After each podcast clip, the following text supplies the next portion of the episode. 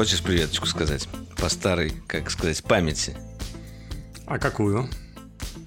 А любую. А какой придумаешь? Ну, классическую можно, классическую. А, давайте. Привет, обитатели интернета и мобильных сетей. Вы слушаете... Дроидеркаст. Да, мы вот сегодня по классике, потому что у нас в гостях, это даже как-то сложно сказать, что у нас в гостях, но тем не менее э, этот человек стал редким гостем подкаста. Борис Веденский с вами. Также Митя Иванов и Валерий Истишев. Мне кажется, И не так надо было сегодня- начинать. Надо было сказать, и с нами обладатель премии «Бронзовый динозавр», обладатель гран-при фестиваля «Кинопроба», выдающийся молодой режиссер, да. Вот. Борис Веденский.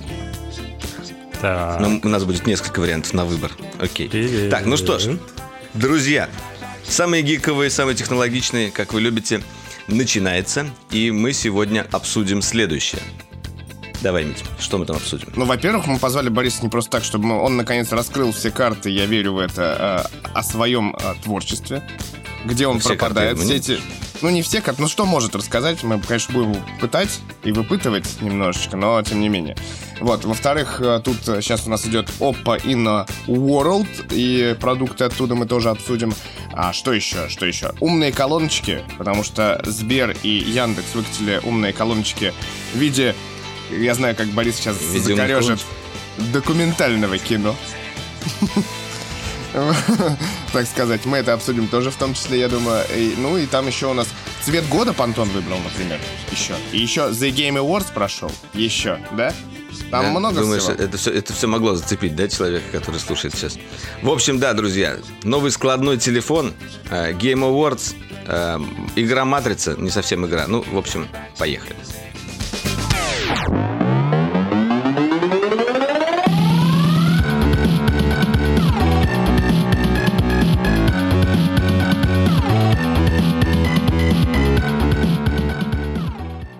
Ладно, давайте начнем. э, Борь, давай все-таки начнем с тебя. Я считаю, что это заслуженно. Где ты был все это время, скажи? Снимал видосы. Чего? Где был? Нет, ну видосы на дроидер как бы видели, а другие видосы. Давай расскажем о, о другой э, части Бориса, о, так сказать, втором Борисе Веденском, которого э, мы немножечко рассказываем в Телеграме про твои успехи, но мало при этом Борис кто режиссер. может это Сегодня увидеть, рубрика. Услышать и посмотреть, да, и при этом все очень хотят узнать, наверное, больше подробностей. Давай Это скажи, с чего все началось. какой-то... Мы на самом деле хотим узнать, если честно, потому что ты, как бы, мы сами толком ничего не знаем. Вот. И хотим, чтобы наши зрители тоже, точнее, слушатели узнали. Заодно, так скажем. Это какой-то неловкий момент, в том смысле, что э, в Инстаграме там подписано какое-то количество людей на мой аккаунт, и, вероятно, они подписывались в течение там, последних э, лет на техноблогера. А м, последнее время э, у меня раздвоение личности, я себя двулико ощущаю. Э, И как бы люди ожидают увидеть в Инстаграме техноблогера, а, а я- половина меня чувствует себя эм, режиссером. И поэтому как-то ну, неловко их об- эм, обманывать, что ли. Ну, типа, знаете, ты пришел в магазин за картошкой, а там только как бы... э, Батат. да, батат. Ну, хорошо, если батат. Ну, в общем, продолговатое что-то, да, продают. А, И вот. Ну, что, я, по-моему, рассказывал, как-то три года назад я пошел учиться в Московскую школу кино, чтобы стать режиссером. Вот. Закончил э, где-то полгода назад, э, снял выпускной фильм короткометражный, эм, и с тех пор еще чего-то успел поснимать. Ну, такая начинающая карьера. Это Слушай, а фильм сейчас, фильм сейчас уже в доступе где-то есть, чтобы ссылочку дать, или еще пока ни- никуда его нельзя? Именно вот э, в свободную.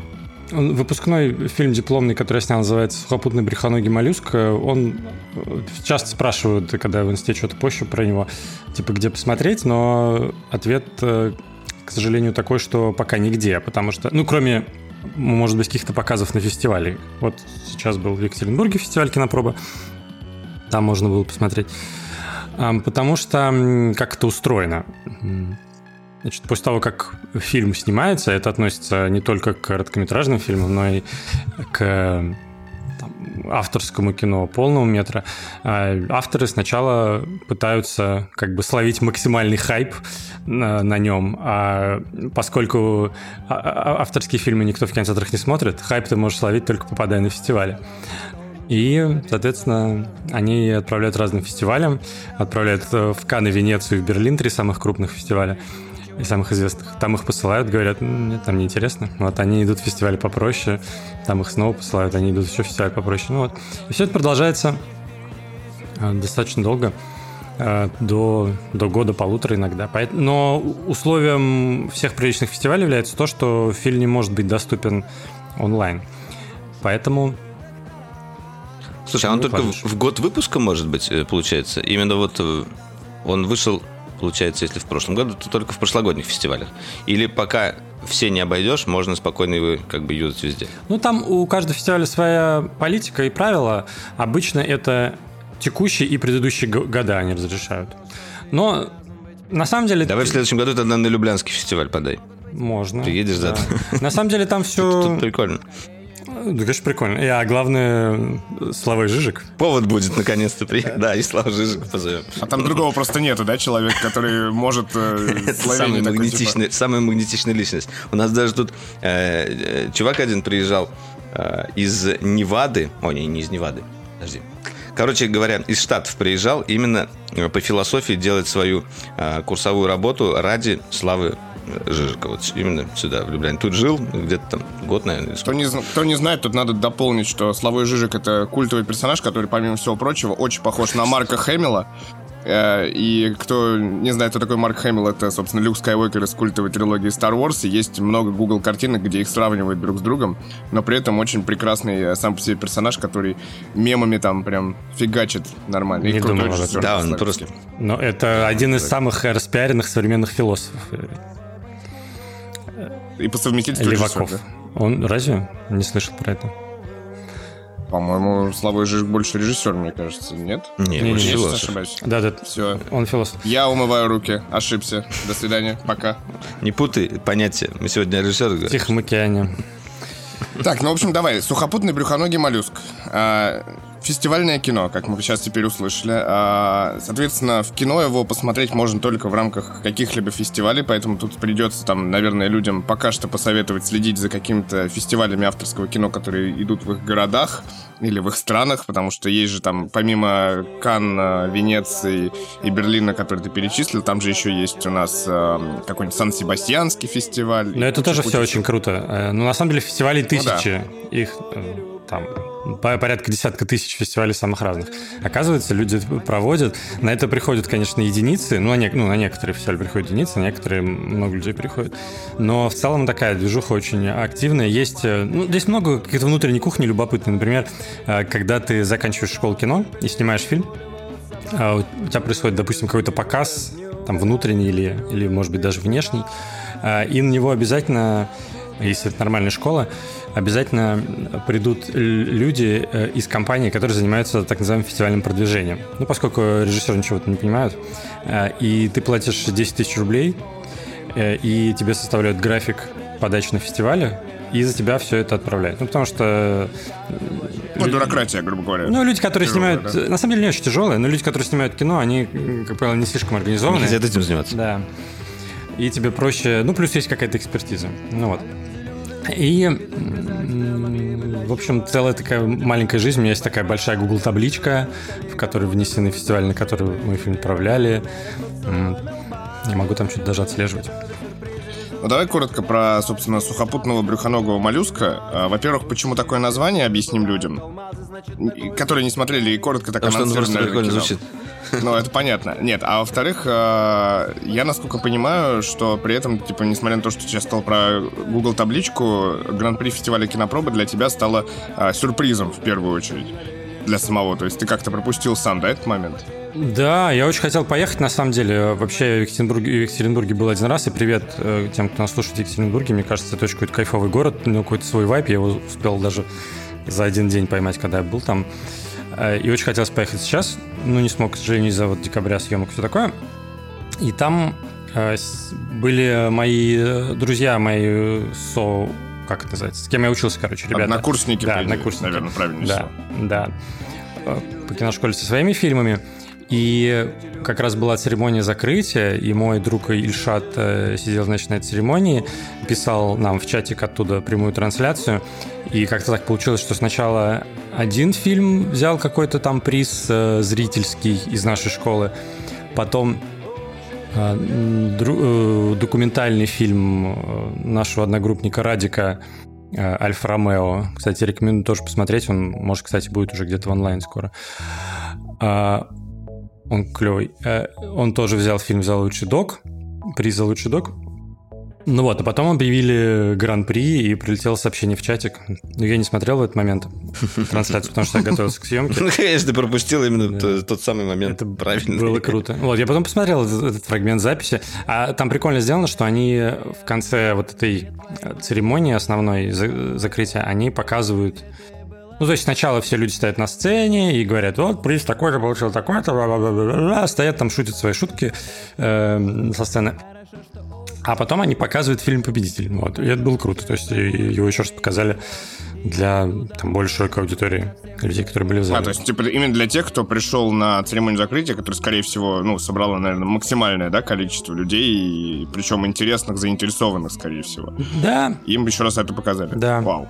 Вот. Фильм, ты спросил про «Почему моллюск?» Фильм э, про росгвардейца, который влюбился в э, девушку-активистку, э, и у него дома живет большая улитка. Вот, поэтому так называется. Коротко. Все. Больше как бы не спойлерить. Короткий метр да, очень мне кажется, в легко сложно, да. А Ильшат тоже, кстати, что-то подавал, да? Да, там был его фильм прикольный, прикольный фильм. Блин, надо будет посмотреть. У меня есть одна история про него, но я не знаю, могу ли я рассказывать, поэтому Поэтому не буду. Поэтому не буду. Такая Прекрасно. мысль интересная. Мы с Ильшатом, очень забавно, мы с Ильшатом, вот э, э, Боря сказал, что э, Ильшат сейчас учится, точнее, учился э, на режиссуре э, с Баряном, а я учился с ним на подготовительных курсах филммейкинга. И прикольно то, что вот как бы я тоже помню, что он делал в самом начале, и мне очень хочется посмотреть, что он делает сейчас, именно вот в плане кино. Интересно. Ничего себе. Так, так ну давай... что ж. Нет, подожди, другое кино. Другой фильм. Другое кино. Да, просто... Или разбавим технологии, а потом вернемся к кино. Например. Ну, давай будем мучить Бориса порциями, ты имеешь в виду? Ну да. Ладно, давай тогда коротко, но ярко про Oppo Inna World, событие, которое идет буквально прямо сейчас, а, в момент, грубо говоря, записи подкаста. Раньше это было офлайн, замечательный ивент, сейчас это в формате онлайн существует. Мы с Валерой пару лет назад, собственно, ивент. туда да, мы были. съездили, да, и, и, и потом все закрылось. Вот. это из, из хороших воспоминаний, которые Не, ну, кстати говоря, там, с этим ивентом. Я помню это мероприятие и помню, что э, там показали вот этот вот, э, смартфон с э, камерой под экраном, который был более-менее даже нормальным, и даже камера что-то снимала, э, и так и не вышло у них, да, ничего с камерой под экраном. Но да. ролик собрал неплохо, да. И потом еще был типа их версия HoloLens. Но тут надо сказать, что э, в этом году они снова вспомнили про эту технологию. Они написали, что в 2018 году мы впервые показали подэкранную камеру, в 2019 мы видели уже второе поколение камеры, и сейчас они как будто новое должны выкатить, показать, э, ну, в формате именно технологии в очередной раз. Тут любопытно, что они показывают э, сегодня, именно 14 декабря, они показывают, пожалуй, технологическую часть.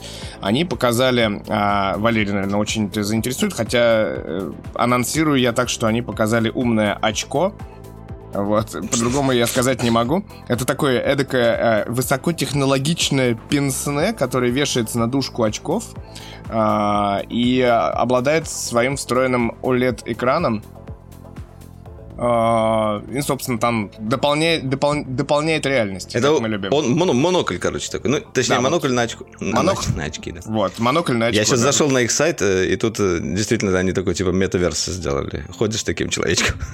да, только это очень тормозной сайт, как бы. Ладно.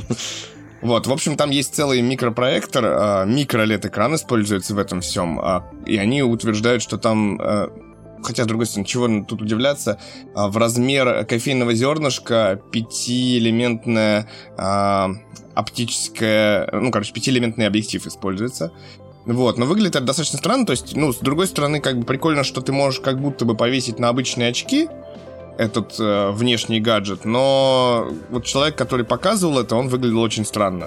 То есть, когда его показывали, типа, в э, анфас, то есть пр- прямо, это было нормально. Когда в тричерте повернутом очень странно выглядят отдельные очки, и, в общем, тут непонятненько мне было, на самом деле. Хотя тут как будто full frame in black. Ну, в общем, а, они обещают, что оно зарелизится, устройство, в первом квартале 2022 года. А, и это вот такая вот версия их а, дополненной реальности, грубо говоря, у нас будет. И второй, наверное, важный анонс, ну, на самом деле, три, три их было, грубо говоря. Второй важный анонс, что Oppo делает свой собственный а, чип все, у нас типа мод, мода пошла, что в 2021 году каждая компания должна представить свой собственный чип. Вот, называется он Mary Silicon X. Это 6-нанометровый, э, на самом деле, процессор, который отвечает только за... Ну, это нейропроцессор, который отвечает за создание изображения, грубо говоря. То есть это ISP, по-хорошему. Но они утверждают, что у него 18 э, триллионов операций в секунду. Э, и что у нас? И 11,6 операции это Power Efficiency. Вот, в общем, 20-битный HDR нам обещают таким образом, благодаря этому процессору. И типа супер-пупер, как бы нереальное количество, лучшее изображение, что там контрастность HDR будет вообще там миллион к одному. Что-то вот. звучит как-то все странно.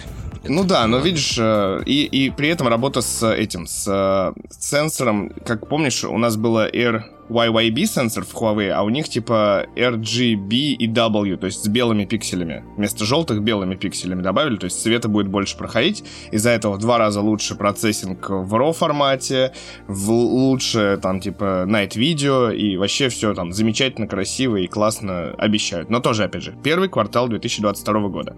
И третья технология, которая, наверное, любопытнее всего была, которую они тизерили очень активно, это выдвижная камера. Oppo у нас короли выдвижной камеры, если кто помнит, Oppo Reno 10X Zoom с этим акульем плавником, который мы очень сильно любили. Я помню, мы с Борисом в Цюрихе на его презентации были как раз.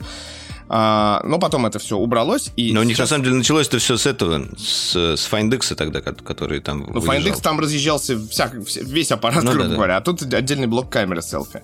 А здесь они представляют э, смарт, ну, не смартфон, а камеру с перископным, как бы, двукратным телескопическим зумом, э, который выдвигается из блока основной камеры. Но при этом продукта сейчас нету. А, мы не знаем, где это будет стоять, мы не знаем, зачем это. Единственное, что мы знаем, что они поставили как бы в этот смартфон в этот концепт смартфона. А, большой сенсор Sony IMX766 это тот, который 50 мегапикселей разрешения, и у него размер 1,56 дюйм, 1 дробь 1,56 дюйм. Вот, и по идее, как бы классно, что периск... ну, перископный двукратный зум становится более качественным. Это не перископный, вопрос... прости, пожалуйста. Перископный это когда ну, загибается. Не, не перископный, а это... да. Ну хорошо, это, это, это, это, это телескопный. Второй раз он сказал перископный. Телескопный. Телескопный. Он же вываливается из корпуса, да. Вот, но они там, как всегда, показали, что за 0,6 секунды, если вы уронили смартфон, пока он летит в тартарары, блок камеры так обратно схлопнется, и механических повреждений будет минимум. И плюс они заявили, Подожди, что... что она делает в итоге? Я понял. зум. Все. Ну, из чего? Из просто как бы основной камеры? На основной нет. камере? Да нет, ты идешь, это отдельная камера. Все думали, что это будет типа отдельно типа ширик, и когда То есть он раскладывается просто, чтобы работать, да? Ну, да? Ну, как бы. Да, то есть ты включаешь а, то есть не зум, она такая Окей. выдвигается. Зачем? Окей. Зачем, спрашивается, да?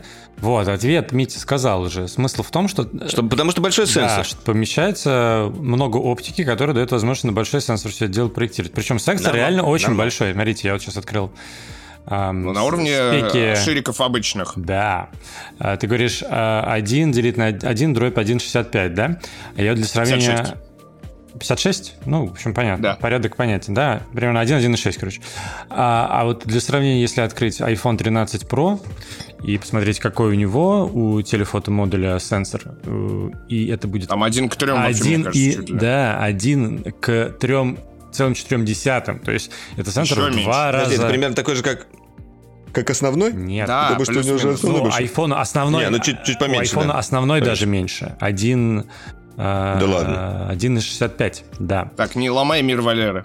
Да, то есть здесь э, сенсор на зум на телезум камере будет больше, чем основной сенсор у iPhone, так что э, Подожди, это... 1.65, а там 1.56. А, так 1.56 сенсор больше. Как ты помнишь, там же циферки наоборот работают. Э, соответственно...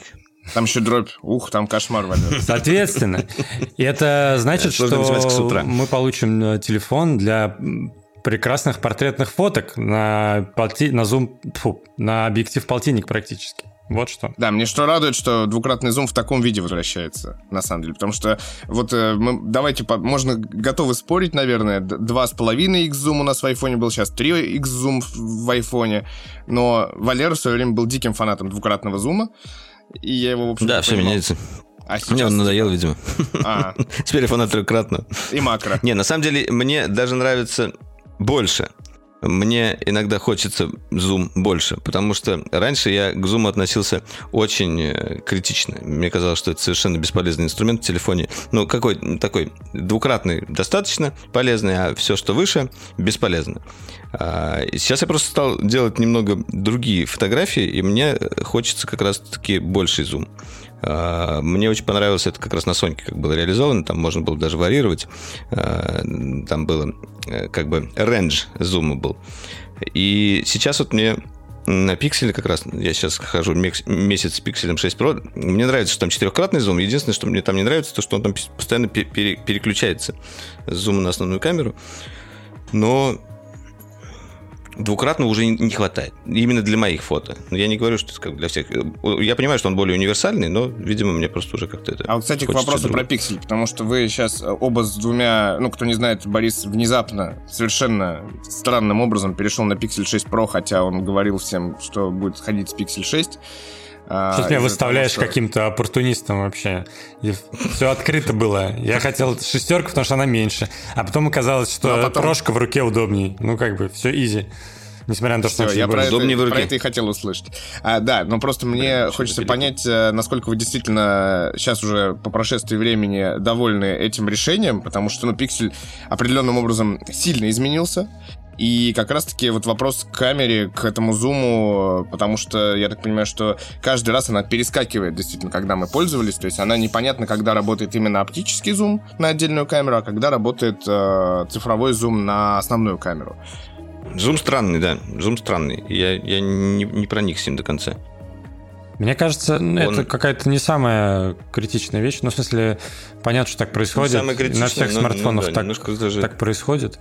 Вот. Ну, мне кажется, да, неправильно то, что ты не... Ну, как сказать неправильно? С одной стороны, конечно, части пользователей некомфортно, когда ты не знаешь, на какой из объектив снимается, да? Вот, то есть, наверное, вот пользователи типа Валера или меня хотели бы знать, на какой объектив сейчас снимается. Какой-то маленький информер выводить. С другой стороны, все смартфоны так делают, на самом деле. И iPhone, когда тоже зум, да, да. зум скотчет, он тоже не, не отображает информер. Вот. Я не знаю, почему, почему, зачем мы про это так долго разговариваем. Это вообще никогда не Это такая Простите. мелкая пипочка вообще. Разговор прошел, пошел за зум.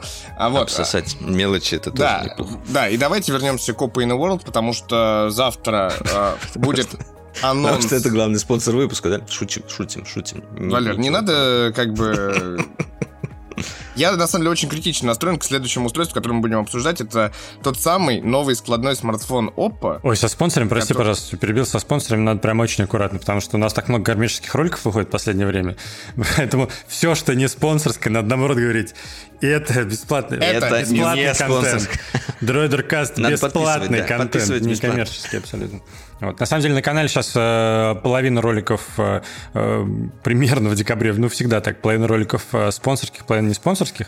Э, но, как вы знаете, мы все спонсорские тоже стараемся делать максимально интересными, запихивать туда какие-то разборы, и наши зрители это ценят. Да. Это очень круто. Вот. Э, что, в чем мысль заключается? Вот. Декабрь насыщенный важный, контентом. Важный да, насыщенный контентом. В общем, смотрите внимательно и следите. И не думайте, что мы Да. А, так вот, гнущийся смартфон-складной смартфон от Oppo. В прошлом году мы как раз в рамках InWorld увидели их вот этот вот rollable концепт, и потом более как раз его даже немножечко протестировал. Сейчас э, ситуация ровно такая же. Под эмбарго мы смогли заполучить складной смартфон, и насколько я понимаю, э, насколько я общался с людьми, которые его видели, ну, кроме Бори, Бори только показывал немножечко, а, он крутой как будто получился и очень интересный. Все так. А мы же выкладываем подкаст а, после да. а, 15 декабря 12.03 часов 30 по Москве. Так точно, мои, да, безусловно. Точно. Мои яички будут Точняк. целы, да, по идее? Хорошо. Тогда я могу вам все про него сказать. Ну, смотрите, в чем прикол? Значит, когда мне неделю назад написал э, пиарщик ОПА и сказал, Пс, Барян, а вот есть такой телефон, короче, можем снять до анонса под эмбарго, э, типа обзор. Я такой, что телефон? Они такие, складной телефон, опа. Я такой, м-м, ну, не знаю. Посмотрел на свой график декабрьский такой, не такой, знаю. опять складной. Да. А, и говорю, ну, пришлите что-нибудь про него прочитать. У них вообще ничего нет, ничего не прислали, только на английском языке документ такой, ну, бриф такой, то есть там описание основных угу. фишек. Без картинок, без всего. Я люблю с картинками презентацию, чтобы было понятно. А, и я начинаю читать. Не продали а, тебе? Не продали. С первого раза нет. Я начинаю читать, и вдруг я понимаю, что ага, что-то в этом есть. Короче, в итоге согласился, и вот вчера я его снимал. Объясняю, в чем прикол. Значит, концептуально это примерно то же самое, что Galaxy Z Fold. То есть просто раскладывается как книжка. Снаружи экран, внутри складной экран. Но, значит, отличие заключается... Два основных отличия, наверное. Первое, э, то, что он существенно меньше. То есть, когда ты складываешь с Galaxy Z Fold, это, блин, как будто ты iPhone 13 Pro пополам сложил, да? То есть, просто невозможная котлета, как с барсеткой в кармане ходишь. А, Про Max имеется Да, да. А, и... Я просто знаток айфона. Слежу за правильным неймингом да, Apple, да, ну, как ты... бы, чтобы нет. Да, что... Специальный человек за это отвечает. Ты разбираешься, да, в айфонах? Хорошо. А, и это первое. То есть он не, не ощущается таким громоздким. Да, конечно, когда он сложен, и ты пользуешься внешним экранчиком, э, все равно он толстый, это толще, чем обычный телефон, но в целом, то есть на ходу, типа что-то там такси заказать, терпимо, нормально, я думаю. А, а во-вторых, они над механизмом над самим как-то хорошо поработали. То есть там существенно меньше вот этих всех косяков и неприятностей, связанных именно с механизмом. Например, когда ты его складываешь, там нет щели. В любом Galaxy Fold mm, есть щель, mm, а здесь она просто щели. мизерная, да. А, во-вторых, Ой, кстати, не помню, показал ли я это в видосе, господи. А морщина? Во-вторых, морщина. Она, э, они пишут, что они вообще как бы от нее избавились.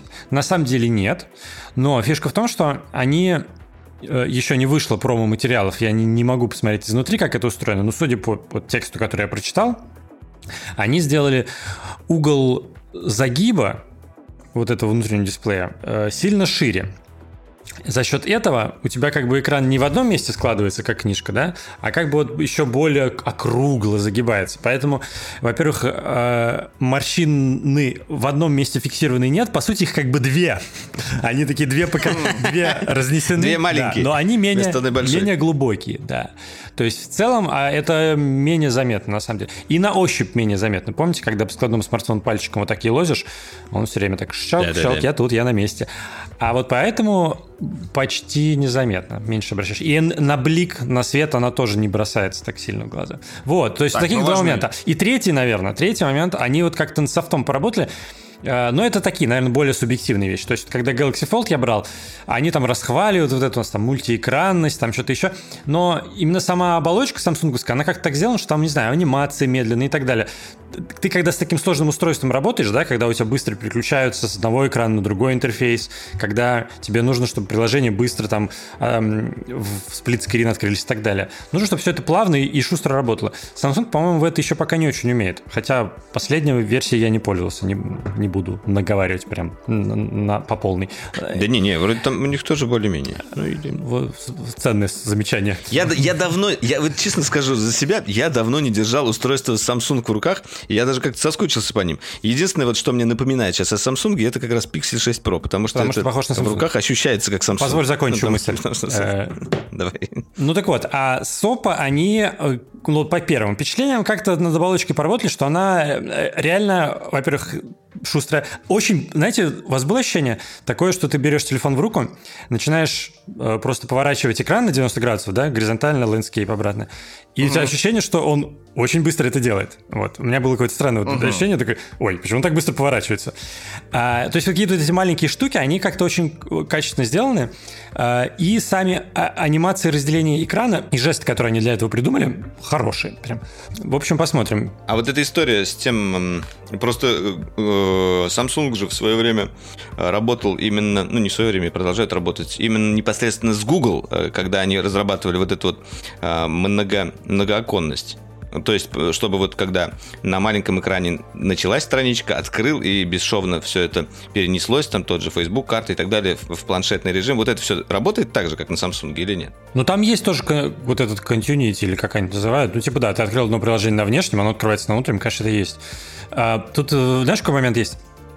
А, Android же очень активно а, в, на уровне разработки системы сейчас складывается в большие экраны, в складные экраны и так далее. И я так понимаю, что большое обновление, которое много системных фич в этом плане подтянет, должно быть в Android 12. А этот телефон еще на 11. Поэтому, когда он обновится, он наверняка будет еще прикольнее в этом плане. Потому что сейчас, например, некоторые приложения эм, неправильно работают. Инстаграм, например, не, раз- не масштабируется во весь экран. То есть, очевидно, вопрос обновления, потому что Инстаграм даже на Я планшетах слышал, что. Инстаграм на iPad до сих пор нормально не работает. А ты Ну, говоришь, это... на весь экран. Да, отдельно. Слушай, ну а инст- ин- не, Инстаграм на, на фолде, он, он же тоже странно отображается. Вот я помню, когда его Соотношение раскладываешь, он там, да, там только квадратное вот это получалось все, и как-то э, тоже... Но он, по-моему, во весь экран работал. А здесь э, Во весь экран, но, но при этом соотношение Он- он менял, все- и, и во весь экран и- и сторис э, делал какие-то квадратные. понятно. Ну, короче, Может, они специально сделали, я не знаю. Ну, короче, сейчас он с черными понятно, полями как- как открывается. даже. А, И... А, ну да, и главное, э, с этими складными девайсами же есть классная штука, что их можно использовать в, ну, вот в таком в загнутом состоянии, да, буковкой Г. В полусогнутом. Полусогнутом. Ага, ну вот это вот. Да. Ага. Для видеочата. Да, это, это много применений может быть, да, это для видеочата, удобно YouTube смотреть, потому что ты загибаешь пополам, у тебя половина экрана остается, она достаточно большая, все равно диагональ, можно смотреть видос. А, И вот, например, э, Galaxy Z Flip, помните, да, который раскладушечка маленькая, Да-да-да-да-да. я делал с ним тоже опыт использования, он, в нем много приложений, которые этот режим поддерживают. В Oppo тоже заявлено, что это поддерживает, но я протестировал нифига пока. Мало, мало в чем. В YouTube не работает, в Zoom не работает, а, только в каких-то фирменных. Опять-таки, надо, чтобы разработчики приложений подтянулись. Но А заявка такой неплохая. вот режим... Но как э, режим такой, типа, снизу клавиатурка, а сверху это как такой маленький... Этот можно Да, использовать, да. Коммуникатор. И, кстати, Да, вот, да, да. по поводу набора, бомбическая штука вообще. Текст набирать очень удобно, потому что в фолде все-таки диагональ большая. И если у тебя клавиатура, знаете, не разделена пополам, а вот она вот вытянутая вдоль всего экрана, тебе большими пальцами уже в серединку экрана неудобно дотягиваться.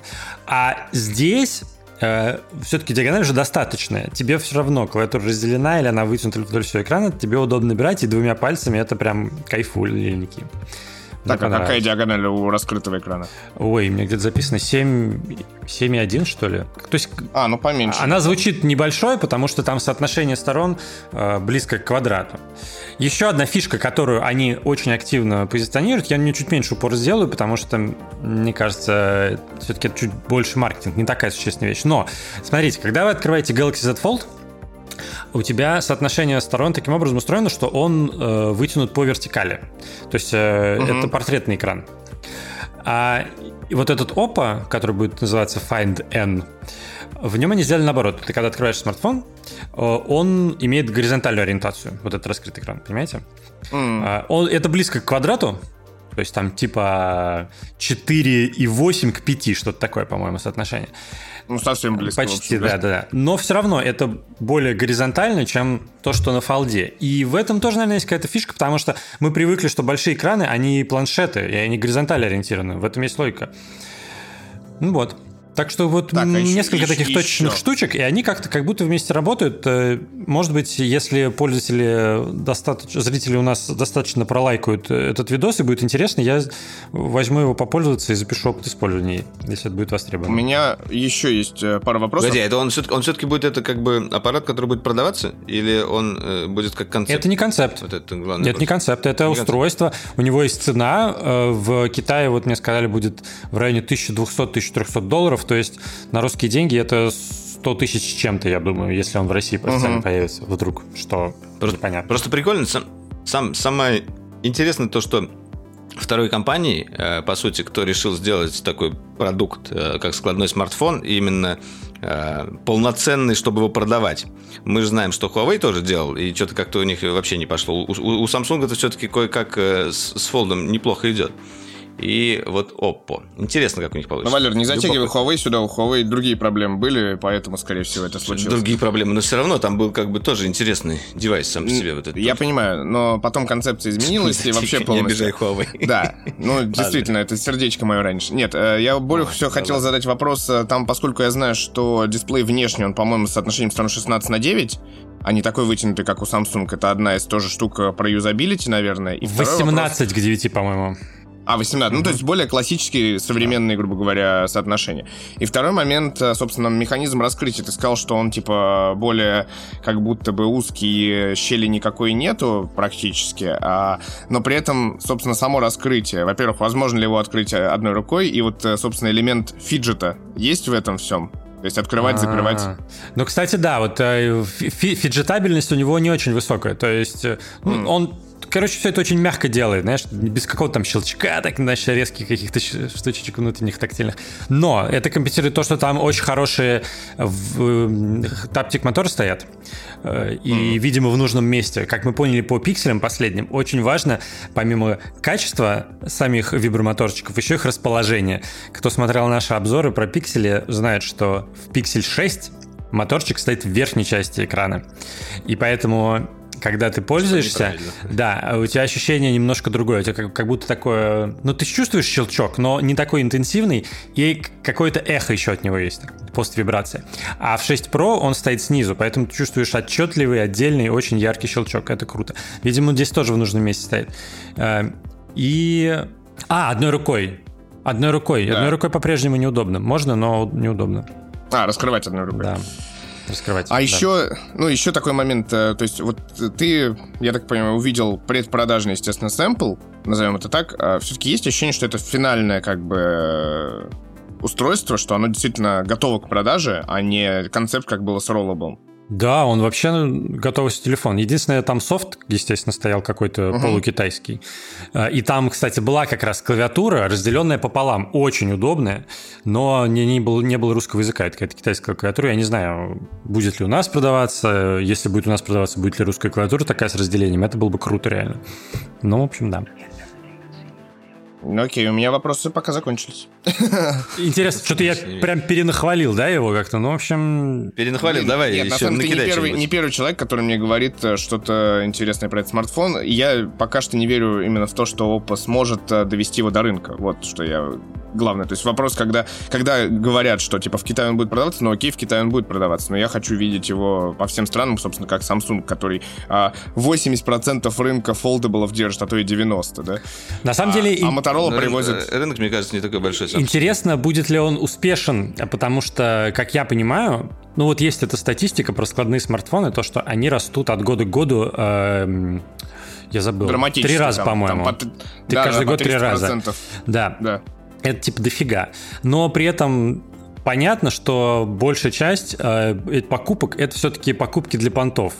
Э, да, и да. Э, в этом смысле э, новый Find N, он как бы для понтов чуть меньше работает. Тупо потому, что он маленький. Ну, как бы Samsung ты покупаешь, это, это заявление сразу, да? Ты кладешь на стол, все сразу понимают. Оу, yeah.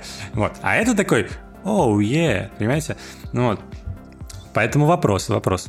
С точки зрения юзабельности, по-моему, круче, чем Fold, но вот с точки зрения другой ценности... Нет, ну, это, знаешь, вот это к вопросу российского рынка в том числе. Мне понравилось недавно, просто это такой вброс, э, недавно был пресс-релиз от э, Motorola, что Razer в версии там золотой приедет в Россию, успеет купить 111 штук.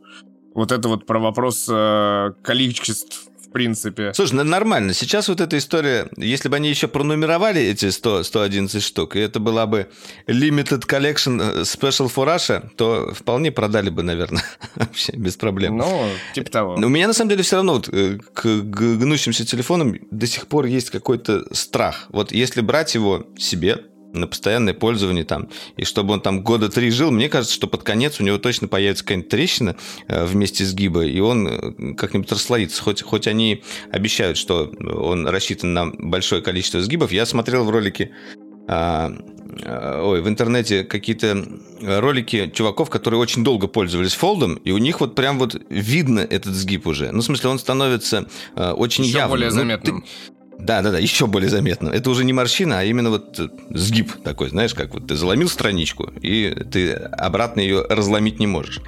Блин, так а что, целый, не знаю. целый бизнес, туда же можно закладочку типа специальные делать какие-нибудь такие. типа, Как Закладочку. будто ты закладочку положил, такой открываешь, типа, а продолжу на том месте, на котором оставил, да, фул. Ладно, а давайте вернемся к теме кино. Я хочу, чтобы Борис коротко рассказал про следующий короткометражный свой фильм «Мама Толяна».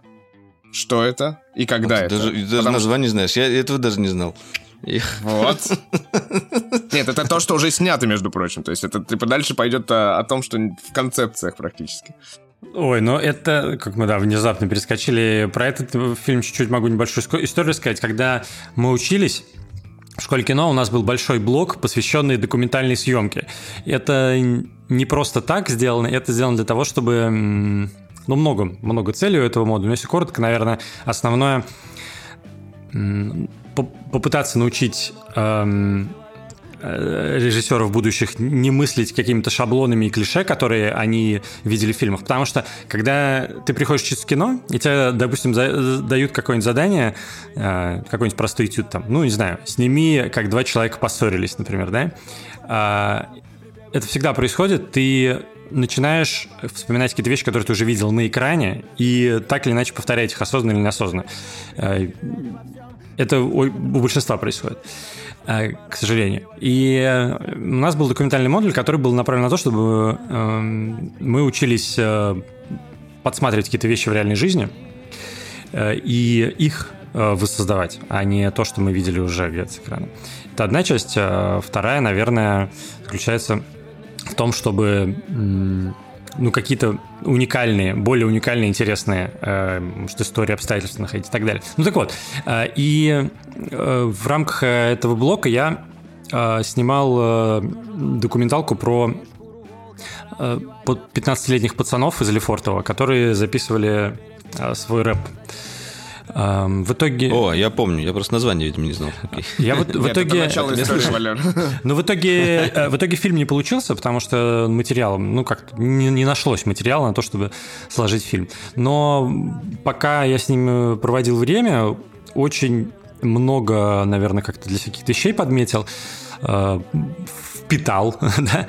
Э, И э, потом по мотивам немножко, ну, написал сценарий. Э, Это история такая камерная тин-драма про эм, типа старшеклассника, который влюбился в маму друга. Э, И Мама Стиплера. практически. А, И в какой-то момент мы уже готовились снимать диплом, и у меня было вот два сценария на выбор. Я не выбирал, какой из них снимать в качестве диплома. А, И узнал, что проходит э, конкурс от студии э, Андрея Кончаловского, который э, брат Михалкова, который великий режиссер, снял недавно э, «Дорогие товарищи». Очень крутое кино, кстати, советую посмотреть, кто не видел. Ну и вообще, он дофига всего снимал, у него какая-то бесконечная фильм- фильмография. В Голливуде он много снимал. Включая голливудскую Да. Одиссею там и так далее, там дофига, да. А а он, он, кстати, снял один из офигенных экшенов из моего детства. Я, я не, не так давно об этом узнал, что это он снял. А, «Поезд Беглец». Есть такой фильм. Потрясающий. Не видели? А, В середине... Я, в середине-. Смотрите, классный экшен. А, Середина 80-х. Там про поезд, который переводит, перевозит заключенных зимой, где-то там на, в северном штате каком-то. И там происходит мятеж в этом поезде. Э, Очень крутое кино, такое прям брутальное, жесткое.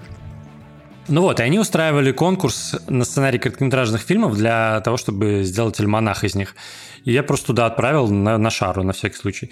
А потом через пару месяцев они мне ответили, что типа им понравилось, и они хотят его снять. Ну вот. И э, весной мы его сняли. Сейчас вот заканчиваем постпродакшн. Там большая морока с музыкой, потому что как вот я рассказал историю появления сценария, я изначально хотел, чтобы там играли треки вот этих ребят, которых я снимал. Э, чтобы это все было более аутентично. Такая вот у меня концепция целая, по сути. Но в итоге сейчас оказывается, что мы не сможем, скорее всего, их использовать, потому что угадайте что? Потому что молодые, значит, долбодятлы, которые занимаются музыкой и пишут хип-хоп в 15 лет, они берут биты где-то из интернета, э, и, соответственно, авторских прав у них никаких нету на них. Вот. Или заказывают подожди, биты а у тех, ну, подожди, у тех людей, а которые берут сэмплы из интернета. Ну, короче. А Понятно. в чем проблема? Сэмплировать-то можно что угодно. Это же как бы не, не, не должна быть проблема правообладания. Ну, Если попробуй там... объяснить это госкомиссии а, по кино. Вот. Как, как. Э, неправильно, конечно, неправильно. И в итоге... Да, понимаю, свобода творчества. У Бори с музыкой не в первый раз проблем, потому что, собственно, в дипломном же у тебя там тоже, можно сказать, э, какая, наверное, группа звучит. Это уже почищенная более-менее по правам, да, история? Или там что-то изменилось? А, там, не, а там, кстати, о, да, там была долго, да, это, это про моллюска. Там одна из э, как-то мы сейчас перескочили, да, там одна из... Э, ну, я просто бы, вспомнил историю про музыку именно. Да, там одна из штук, которая образует сюжет, это песня, э, песня группы «Дайте танк». Достаточно известная группа, э, современная российская рок-группа.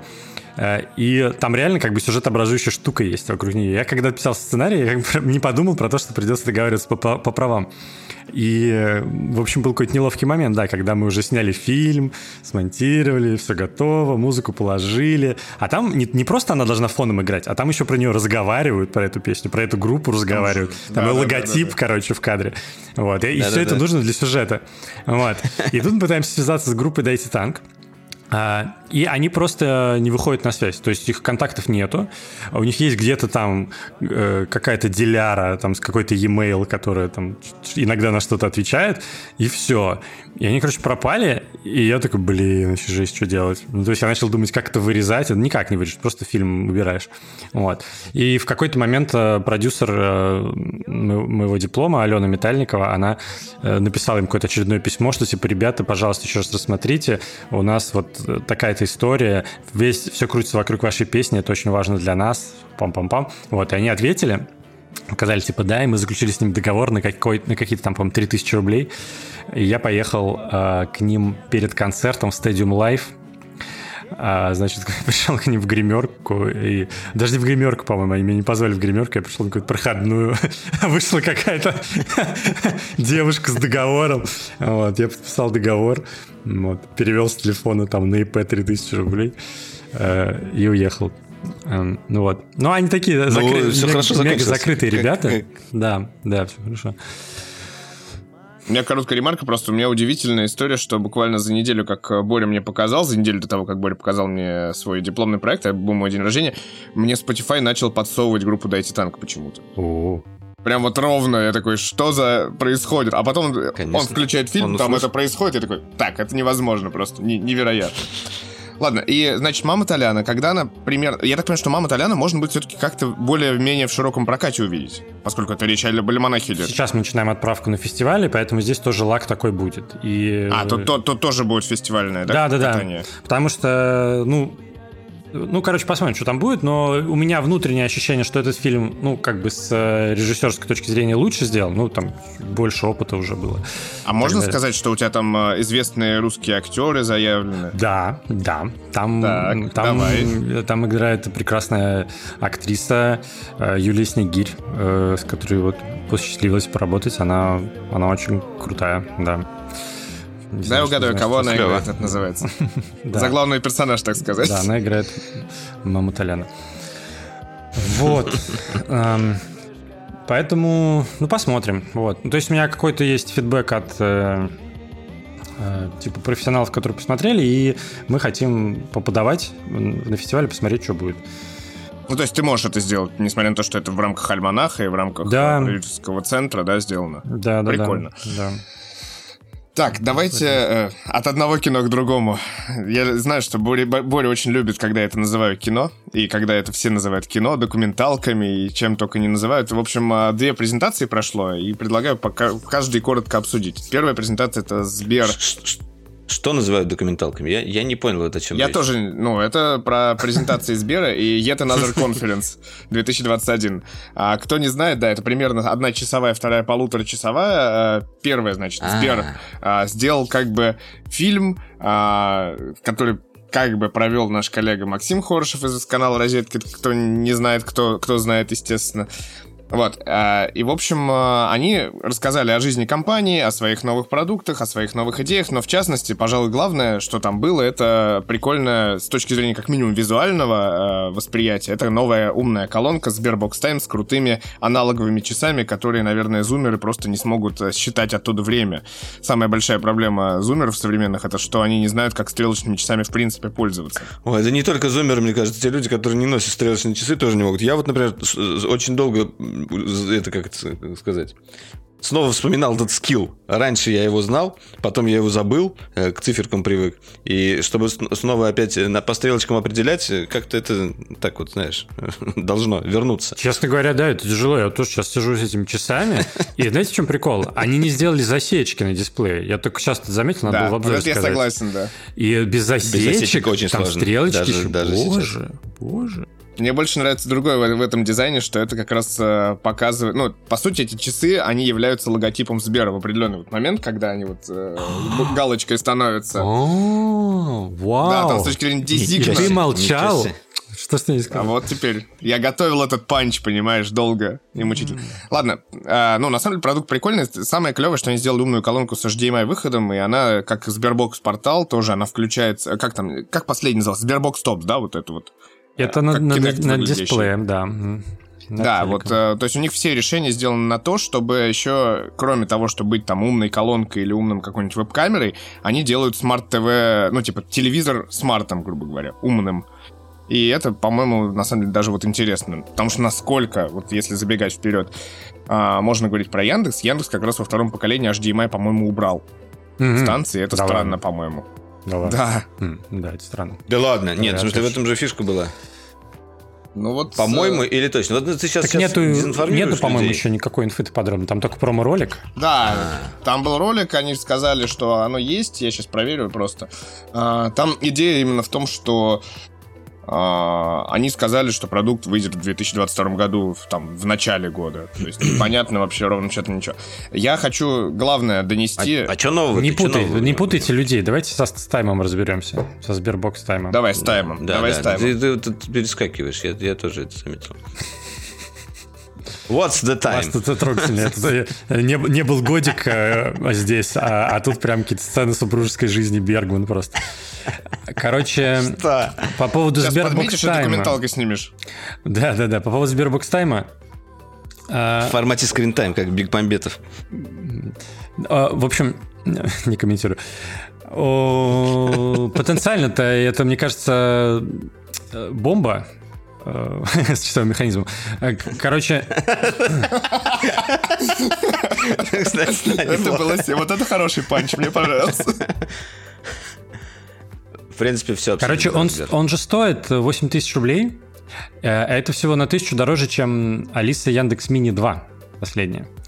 Э, И он при этом... У него при этом есть медиа-центр, э, можно подключить к телеку.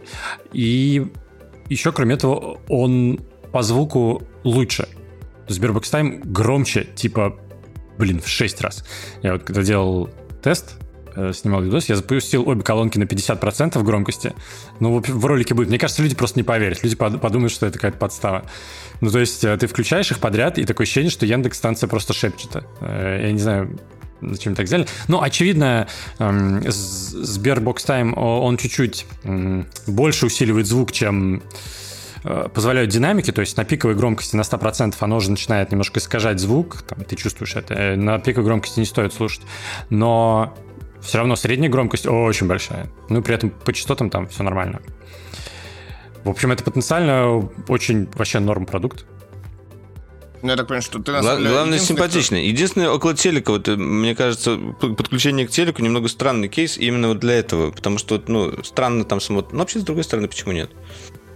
Ну, надо... Как- Как-то вот... Средние, средние русские телека. квартиры надо смотреть. Я думаю, если по-разному выглядит. Мне, честно говоря, Яндекс станцию около телека вчера всегда казалось странным э, концептом. Но вот люди, я думаю, пользуются, раз это, раз это есть. Насколько я понимаю, что Боря так единственный, кто в, в обоих экосистемах так прям при- прилично существует, потому что у тебя и много Яндекс-станций видел, и Сберпорталом, Сбертопом ты прям много пользовался, Сбербокс-топом. Ну, я не могу сказать, что я много пользуюсь, но я из новых... Просто Но больше, чем мы. сынишка- А, а- скажи лучше, как вот э, Лев разговаривает? Он, он же, э, я помню, сам ну, начинал разговаривать с, с Яндекс. Лев это сын. Э, Он пока еще не научился настолько хорошо выговаривать, чтобы, ну, для зрителей просто. Он пока не учился настолько хорошо выговаривать, чтобы э, залипать. Но он очевидно... Чтобы понимала? Ну да, да, да. Но очевидно, что он очень интересуется, то есть он всегда подходит к станции, ему нравится этот огонечек, он нажимает кнопочку, там все такое. Ну, все говорят, все знают, что дети залипают в это дерьмо, вот, поэтому как бы это произойдет в любом случае. А, и- Просто история-то была же, что он лучше детей понимает. Вот я поэтому все, мне интересно именно понять. Ну, Сложно понять посмотрим. ребенка, который еще не говорит просто совсем. когда, почти. когда колонка понимает лучше детей, чем э, взрослые. Вот э, так, такой мне кейс. Да, у них был. такой. Окей. Я вот что хочу сказать. Но у них, дети имеют э, свойство расти. У Сбера из анонсов есть еще прикольная штука, которую они показали. Это умный автоответчик. Это что-то... Ну, короче, у них подход какой у Сбера, я так понимаю. Они смотрят, что выпускает Google с ассистентом в Америке, и они это адаптируют э, у нас. А, Ну, я не, в том смысле, что они подсматривают. Я думаю, что многие из этих идей лежат на поверхности. Вот, но все равно. А, Это очень похоже на то, что Google делает в этом своим скрин-колл, да, когда тебе звонят, ты можешь э, не отвечать, а отдать звонок а- автоответчику и ассистенту, и он будет разговаривать. Э, В общем, это очень похожий подход, только здесь, естественно, в силу того, что эм, Сбер не имеет доступа к андроиду как к системе, или к айфону тем более, здесь все это происходит не как бы не на телефоне, они это реализовали с помощью переадресации на уровне оператора. Э, И э, на первом этапе это выглядит, звучит, ну, как-то пугающе странно, да, то есть, типа, тебе надо зайти, какую-то настроить переадресацию, это будет улетать из твоего телефона в какое-то другое место, там кто-то будет разговаривать с человеком, который тебе звонит. Это так, я понимаю, это порог входа сложный, мне тоже сначала не очень понравилось. Э, Я потом включил, Э, И э, фишка в том, что это достаточно гибко настраивается. То есть ты можешь поставить это приложение их, Сберсалют, можешь на Android, можешь на iPhone, и там ты можешь выбрать, в каких случаях этот автоответчик э, используется. То есть это очень контролируемая вещь. А, Например, самый безопасный способ, как я себе сделал, что он включается только когда ты сбрасываешь телефон. Вот. Э, И все. То есть ты в, в каждый момент звонка ты контролируешь, хочешь ты использовать автоответчик или не хочешь. Можно более гибко настраивать, то есть там при входящем от кого-то или от каких-то типов организаций или от спамеров он будет автоматически что-то там определять. И это менее контролируемая, да, такая ситуация. То есть это для тех, кто больше доверяет Сберу. Я пока не, не, не из них. Но Не знаю, в мне- итоге, мне- э, э, значит, звонок направляется ассистенту, э, и ты сразу же после того, как он закончится, ты получаешь пуш, ты кликаешь по этому пушу, у тебя текстовая расшифровка полностью, э, и с, с обеих сторон, да, диалога, и, и полностью звуковая запись. Ты можешь послушать. И в базовом сценарии она делает очень простую вещь. Она просто спрашивает, здрасте, я такой-то ассистент, что передать? Э, Если человек говорит что-то, что передать, то он такой, спасибо. Если человек не говорит, что передать, он вешает трубку. Вот все просто. И говорит, или там, «Тьфу, блин, или... Интересно, как часто там будут матерки при- при- прилетать? И, и присылает ли он в виде текста их? Матерки? Э, У... Ну, в смысле так, вот, услышал автоответчик, матер... ну, матюкнулся первым делом, там, и э, он тебе это и будет А, ну можно потестить. Я на самом деле думаю, что в, в- скором будущем э, будут у всех вот такие ассистенты, так или иначе. А, И у Тинькова, кстати, есть вот этот Олег, который отвечает на спам-звонки. Э, Я, я, кстати, узнал о нем, э, точнее, мне о нем напомнили э, в сериале в одном русском, «Беспринципные». Там они прям нормально его так интегрировали, посмеялись, как они с ним общаются. Э, В общем, э, ист- история вот с, электронными автоответчиками э, именно такого плана. Мне кажется, очень актуально сейчас, потому что все люди все меньше хотят разговаривать э, по, по телефону, э, чаще переписываются. И да, скоро до людей будет сложно дозвониться. Нужно будет сначала пройти барьер, барьер искусственного интеллекта. Тут надо им важную ремарку Я... сказать еще, что записывается всего лишь минута разговора, если что, с ассистентом. То есть он типа больше... Всего лишь. Он там не будет такой, что там ну, полчаса прошло, как бы там тебе пришло такое полчасовое там общение. А. Безумное. По-моему, мне кажется, это настраивается. Я не уверен, что минута. Они заявляли минуту в релизе, как минимум, да. Короче, там есть, знаете, там странные вещи с того, что вот я заметил. Есть следующее ты можешь выбрать, какой из ассистентов будет разговаривать за тебя, да? Э, и там, кто помнит, у них три типа как бы персонажей. Одного зовут Сбер, другого зовут Афина, и третьего зовут Джой. До сих пор, по-моему, очень странный Можно нейминг. рандомно сделать, что, а, э, чтобы вот так вот выдавалось. Нельзя. А, ну так вот, э, мне кажется, очень странно, что они пока не, не сделали возможность настройки вот приветствия. Потому что, представляете, человек, который не знает, что такое голосовые ассистенты, а, или человек не знает, что у Сбера есть голосовые ассистенты, или человек не знает, что бывают такие автоответчики, и он звонит. А таких большинство, да, наверное, да? Привет, да, большинство. Привет, Сбер. Вот. И он звонит куда-то, да, звонит Валере, а, и ему говорят, привет, я ассистент Сбер. И что в этот момент человек думает, как бы? Ну, вообще, что с ним произойдет?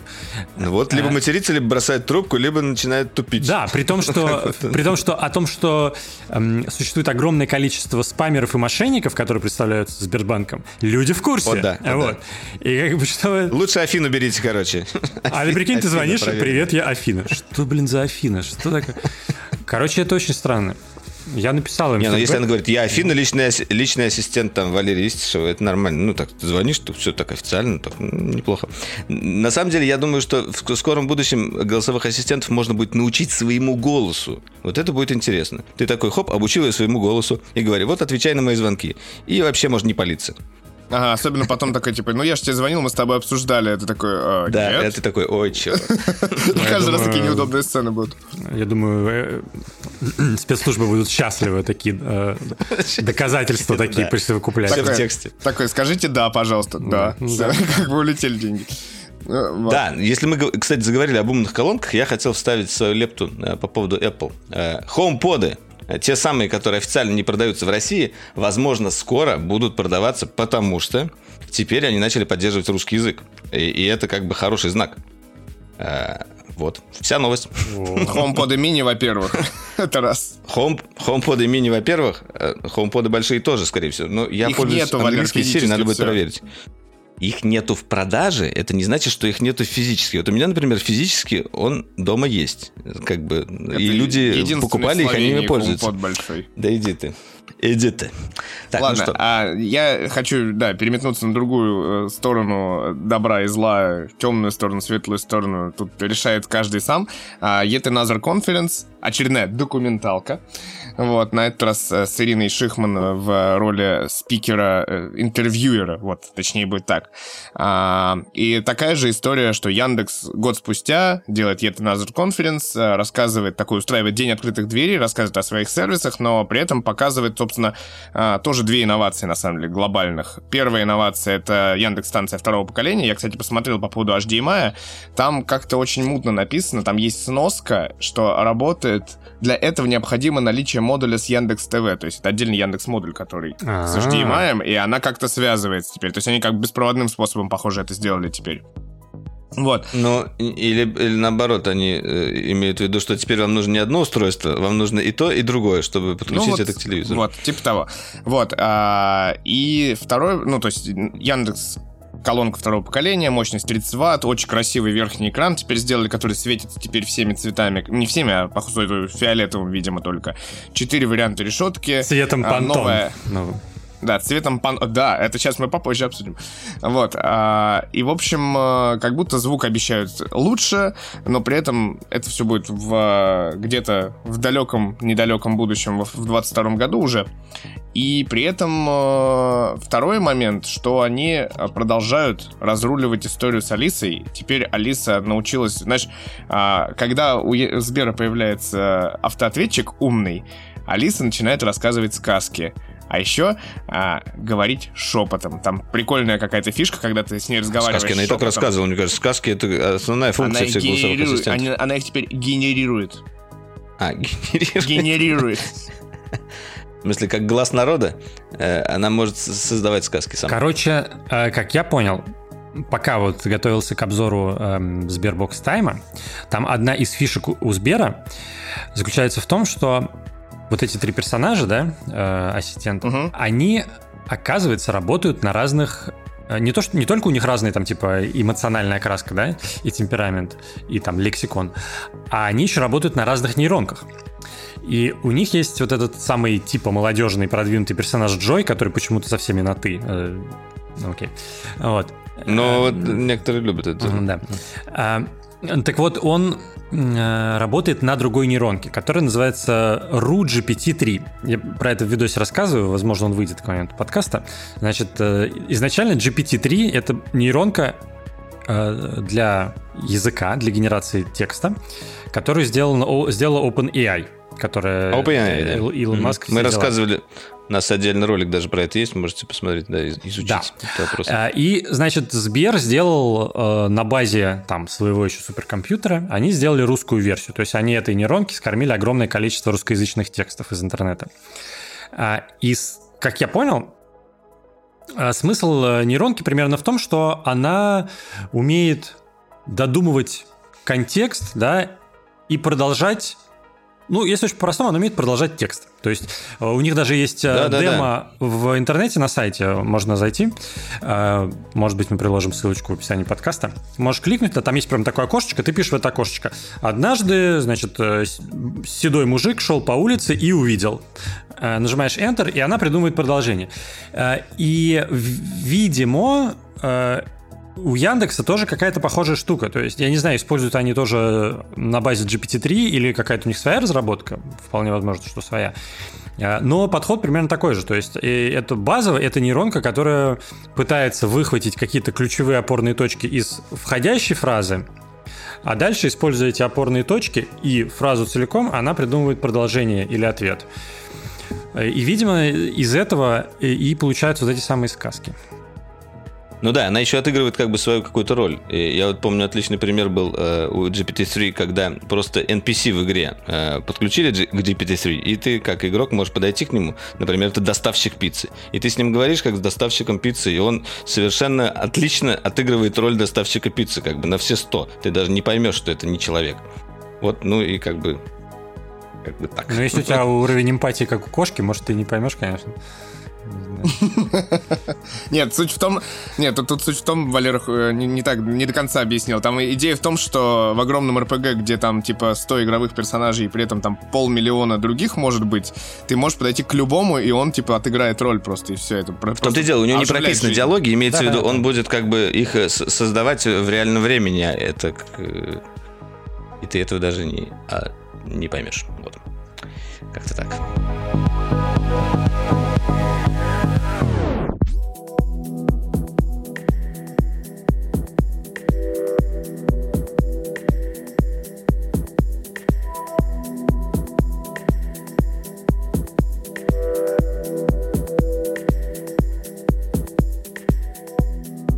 Так, ну давайте коротко как раз-таки я сейчас скажу про понтон, который выбрал цвет года 2022, и это такой Very Perry цвет называется. На самом деле это что-то между... Ну, это фиолетово-сиреневый цвет с большим количеством синего, небольшим количеством красно-фиолетового как раз.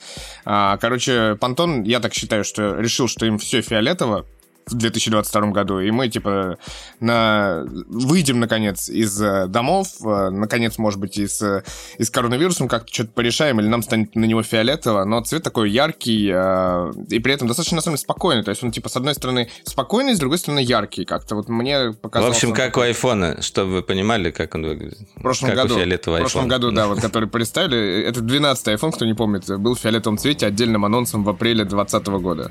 21-го. 21-го. Вот. А, дело в том, что вышла новость о том, что HBO снимал приквел а, Игры престолов. Не который а, Дом дракона, а который еще не заявленный, не анонсированный был. И они умудрились потратить 30 миллионов долларов на пилот, на кастинг, на кучу всего, типа предварительной работы. И все это улетело просто в мусорку, и они отменили этот сериал. Серьезно? Да, вот представь себе такое. Ну, это не ну, Дом Дракона. Но просто, кто не помнит, там в «Игре престолов» сейчас планируется примерно 3 или 4 приквела. И э, наиболее реалистично, что выйдет э, именно Дом Дракона, а остальные мы даже пока не знаем, когда, что, почему. И насколько я понимаю, что э, HBO очень хочет выпустить довольно много контента по Игре престолов, потому что, ну, время идет, люди немножечко подзабыли, на самом деле, о чем речь. Вообще и фэнтезийный сериал им нужен какой-то, и там Netflix набирает обороты, и Amazon набирает обороты, а у них как бы ничего нету. И поэтому они очень хотят быстренько развить эту историю, вернуть э, Игру престолов, так сказать, в свой э, как-то в пакет, На престол. условно.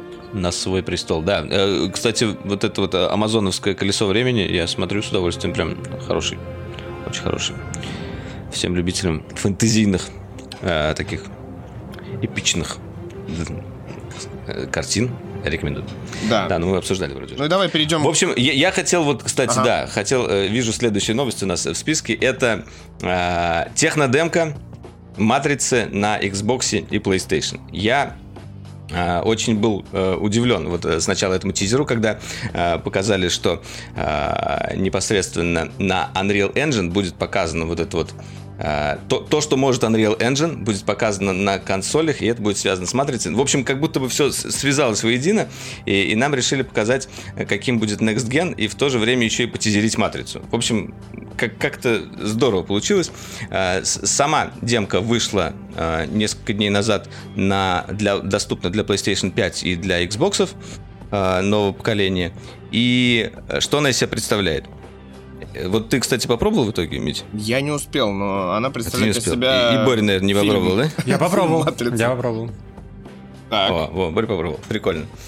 Э, и у меня вот, если честно, возникло в начале, в самом ощущение, что вот, эм, э, что это реально как бы был, перс... ну, в смысле, вот Киану Ривз был настоящим. Хотя раньше у меня не возникало ощущения. Я всегда как бы замечал вот эту вот э, ту самую э, Uncanny Valley, как, э, как говорят, когда ты видишь cgi персонажа и, и живого, и вот, и, а тут у меня возникло ощущение, что вот прям вот эта вот лицевая анимация и насколько он был как бы сделан, прям очень хорошо было.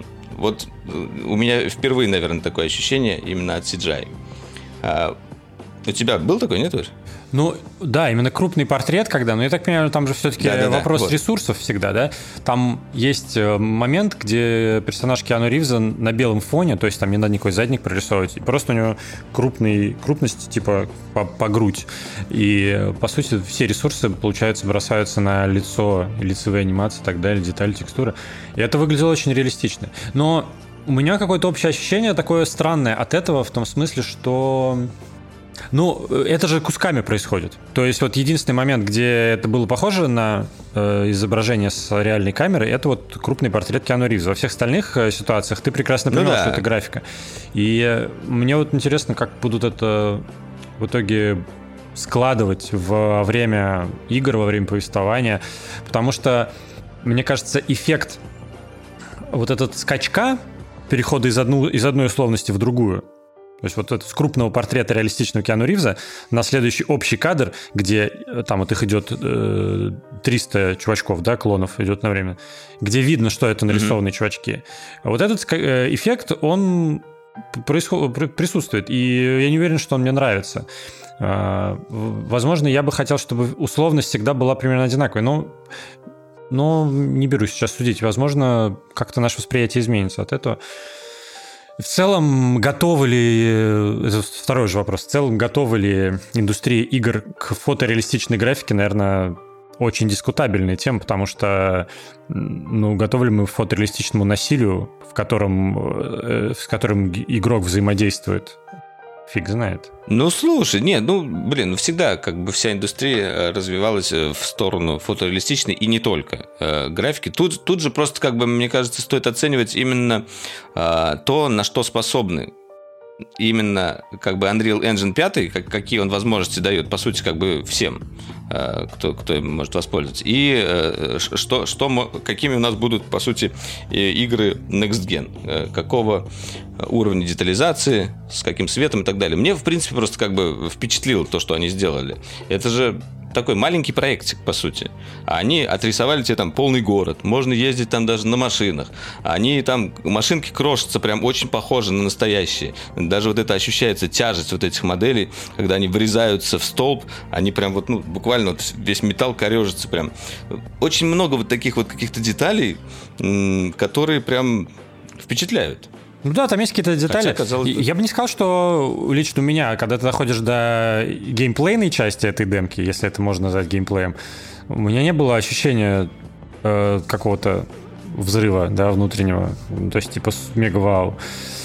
Э, и вот тут... Ну, если сравнивать с каким-то Человеком-пауком, там тоже, в смысле, город был ну, такой да. же крутой. Имеется в виду... Ну, просто позалипать мне было прикольно вот именно немножко по, по городу походить. По-моему, здорово.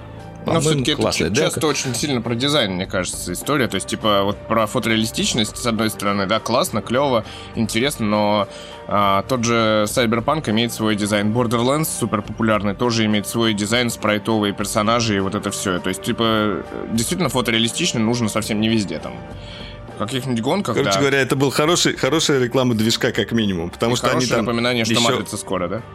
Успели показать, э, э, как вот как раз их разные технологии внутри движка работают, можно их отключать, включать там как раз после демки. В общем, э, у кого есть возможность, попробуйте. Очень любопытная штука. Да, это больше новость Давайте для перейдем. разработчиков, мне кажется, да. То есть, скорее с ними может интересно про это поговорить, что там типа прикольно, а что изменилось, там, а что это упрощает. Какие новые возможности. Да, да, это любопытно. А вот как пользователь такое, ну то есть, не знаю, мы настолько привыкли к разному контенту, что впечатлить таким сложно все-таки. Ну, не знаю, меня как впечатлило. Ну, как маркетинговый ну, проект, по-моему, вообще все отлично. Как, да, очень Сразу здорово. два очень бренда. Прикольно. Идеальная я, коллаборация как... брендов, вообще идеально. Нет, они С чьей стороны была инициатива, да. мне интересно. Вот кто, кто кому пошел. Использовали The Game Awards, такой, типа, условно, супербол мира компьютерных игр, чтобы это все показать, выкатить, да, прям тоже хорошо получилось. Вот. А, да, да, хорошо перевел под Hellblade. Кстати, Давайте про маркетинг. Про маркетинг, знаете, да. тоже я тут недавно словил новость. Э, мы сейчас с женой Э, смотрим э, всех Человеков-пауков перед выходом, значит, нового фильма. Э, и... Ничего себе. Эм, ну, как бы Маша, она не вообще не погруженная там в комиксы и все штуки, еще, еще больше не погруженная, чем я. И в какой-то момент она мне говорит, а ты знаешь, что Зендея, значит, девушка, которая играет в последней трилогии, и Том Холланд, который играет Человек-паука, они встречаются. Вот я такой, да нет, не знаю. Вот. И что-то мы смотрим, смотрим, и дальше выясняется, что типа эта новость про то, что они встречаются, появилась вот буквально типа, вот в течение последнего месяца, недавно. И я подумал, вау, вот это офигенный тоже маркетинг. Ну, то есть, вы понимаете, что вряд ли это произошло сейчас. Они снимаются вместе, типа, последние, там, 4 или 5 лет, да? То есть, наверняка эта искорка, она там давно... Но выпустить эту новость нужно в срок. Да, но и ты можешь управлять тем, когда это утечет. И в какой-то момент агент актера узнает, ага, есть такая штука. И он обсуждает это с актером. Потом они с ним договорились о чем-то. Он обсуждает с продюсером фильма. Это можно продать, главное, еще продюсеру, мне кажется. Если бы я был агентом, я бы продал это самому актеру вот это надо скрывать, эту историю. Ему нельзя ничего там ляпнуть об этом, потому что для этой новости нужно свое время. Знаешь, это как-то немножечко ограничивает вот э, рамки обычного человека. Быть селебрити вообще тяжело, естественно. И э, в общем, они как-то подгадали очень качественное время, а главное, на аудиторию, да, на какую сработали. Это же женская аудитория, светские новости, извините за такой да. поверхностный сексизм, но все тем не менее. Вот. Э, как бы это работает, да? Прикинь, Зендея встречается с Том Холдом, говорит мне жена, и она сразу хочет пойти на нового Человека-паука. В общем, какой не у тебя главный, любимый Человек-паук-то? А, а ведь, с, с каким? А, нет, стоп, а ведь, казал, а ведь казалось бы, какой? сыгралась в Дюне с Шаломе, да? Но, вот, но тем не менее, да. Выбор-то был, да? А вы давно пересматривали э, Человеков-пауков старых? Я мало смотрел.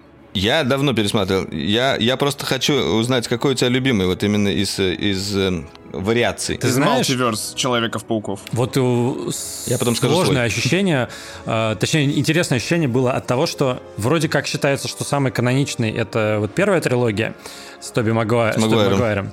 Угу. Ух, но на мой вкус, оно сейчас смотрится очень тяжело.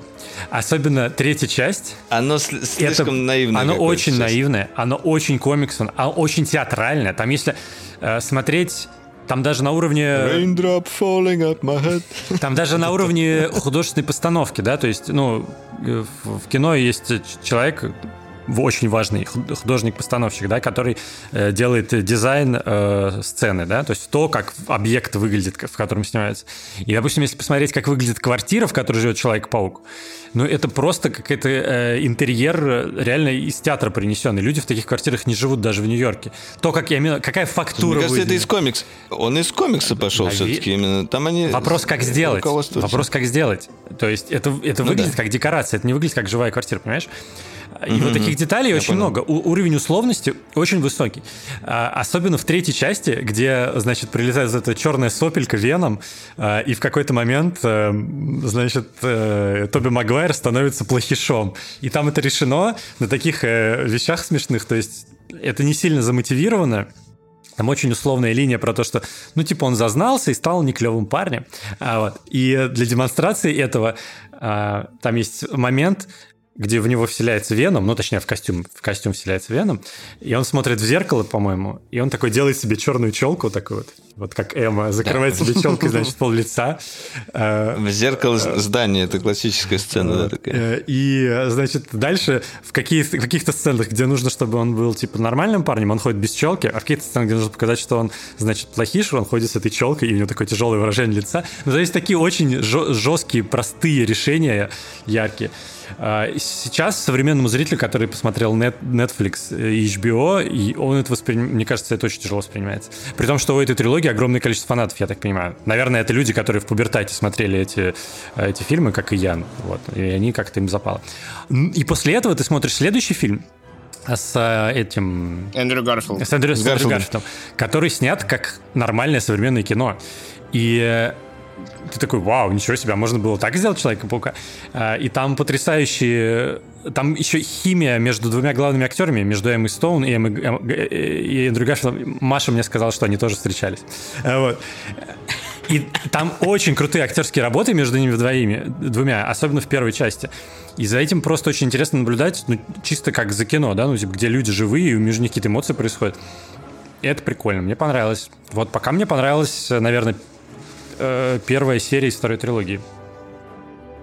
Ну вот меня, кстати, э, у меня просто любимые тоже, мне даже было очень обидно, что они быстро очень прикрыли историю с Гарфилдом, а, потому что там вроде было планов на большее количество фильмов, э, и потом они э, переключились на Холланда, и вот это вот началась уже новая история, и «Последний паук» мне как раз меньше нравится, ну то есть последние два фильма. А вот Гарфилд, мне казалось, был прям вот то, что надо. Потому что э, Холланд, он совсем прям как бы для зумеров. А вот Гарфилд был отличный для, для миллениалов, наверное, так. Не знаю, я уже к Холланду очень плохо сильно отношусь, потому что как раз вот ты сказал, что эта история про встречается с Зиндай, Плюс ко всему, он в каждой бочке, запись, когда выходил Джеймс... Нет. Конечно. Когда выходил Джеймс Бонд, было куча интервью, что а он мне сказал, что типа Холланд типа хочет, что типа сыграть нового 007. Потом сейчас еще какая-то. Это вся драма, типа, что с новой трилогией, там, что он будет играть снова, хотя он уже попрощался, нет, он будет играть. То есть, типа, очень большой... Под... И плюс еще сверху тут, тут, тут еще выходит э, трейлер Uncharted. Ну, то есть он, типа, сейчас везде и всюду, как э, худшие традиции, там, э, Безрукова, Петрова и всех прочих, как бы, и Куценко еще к, тут, к тому же.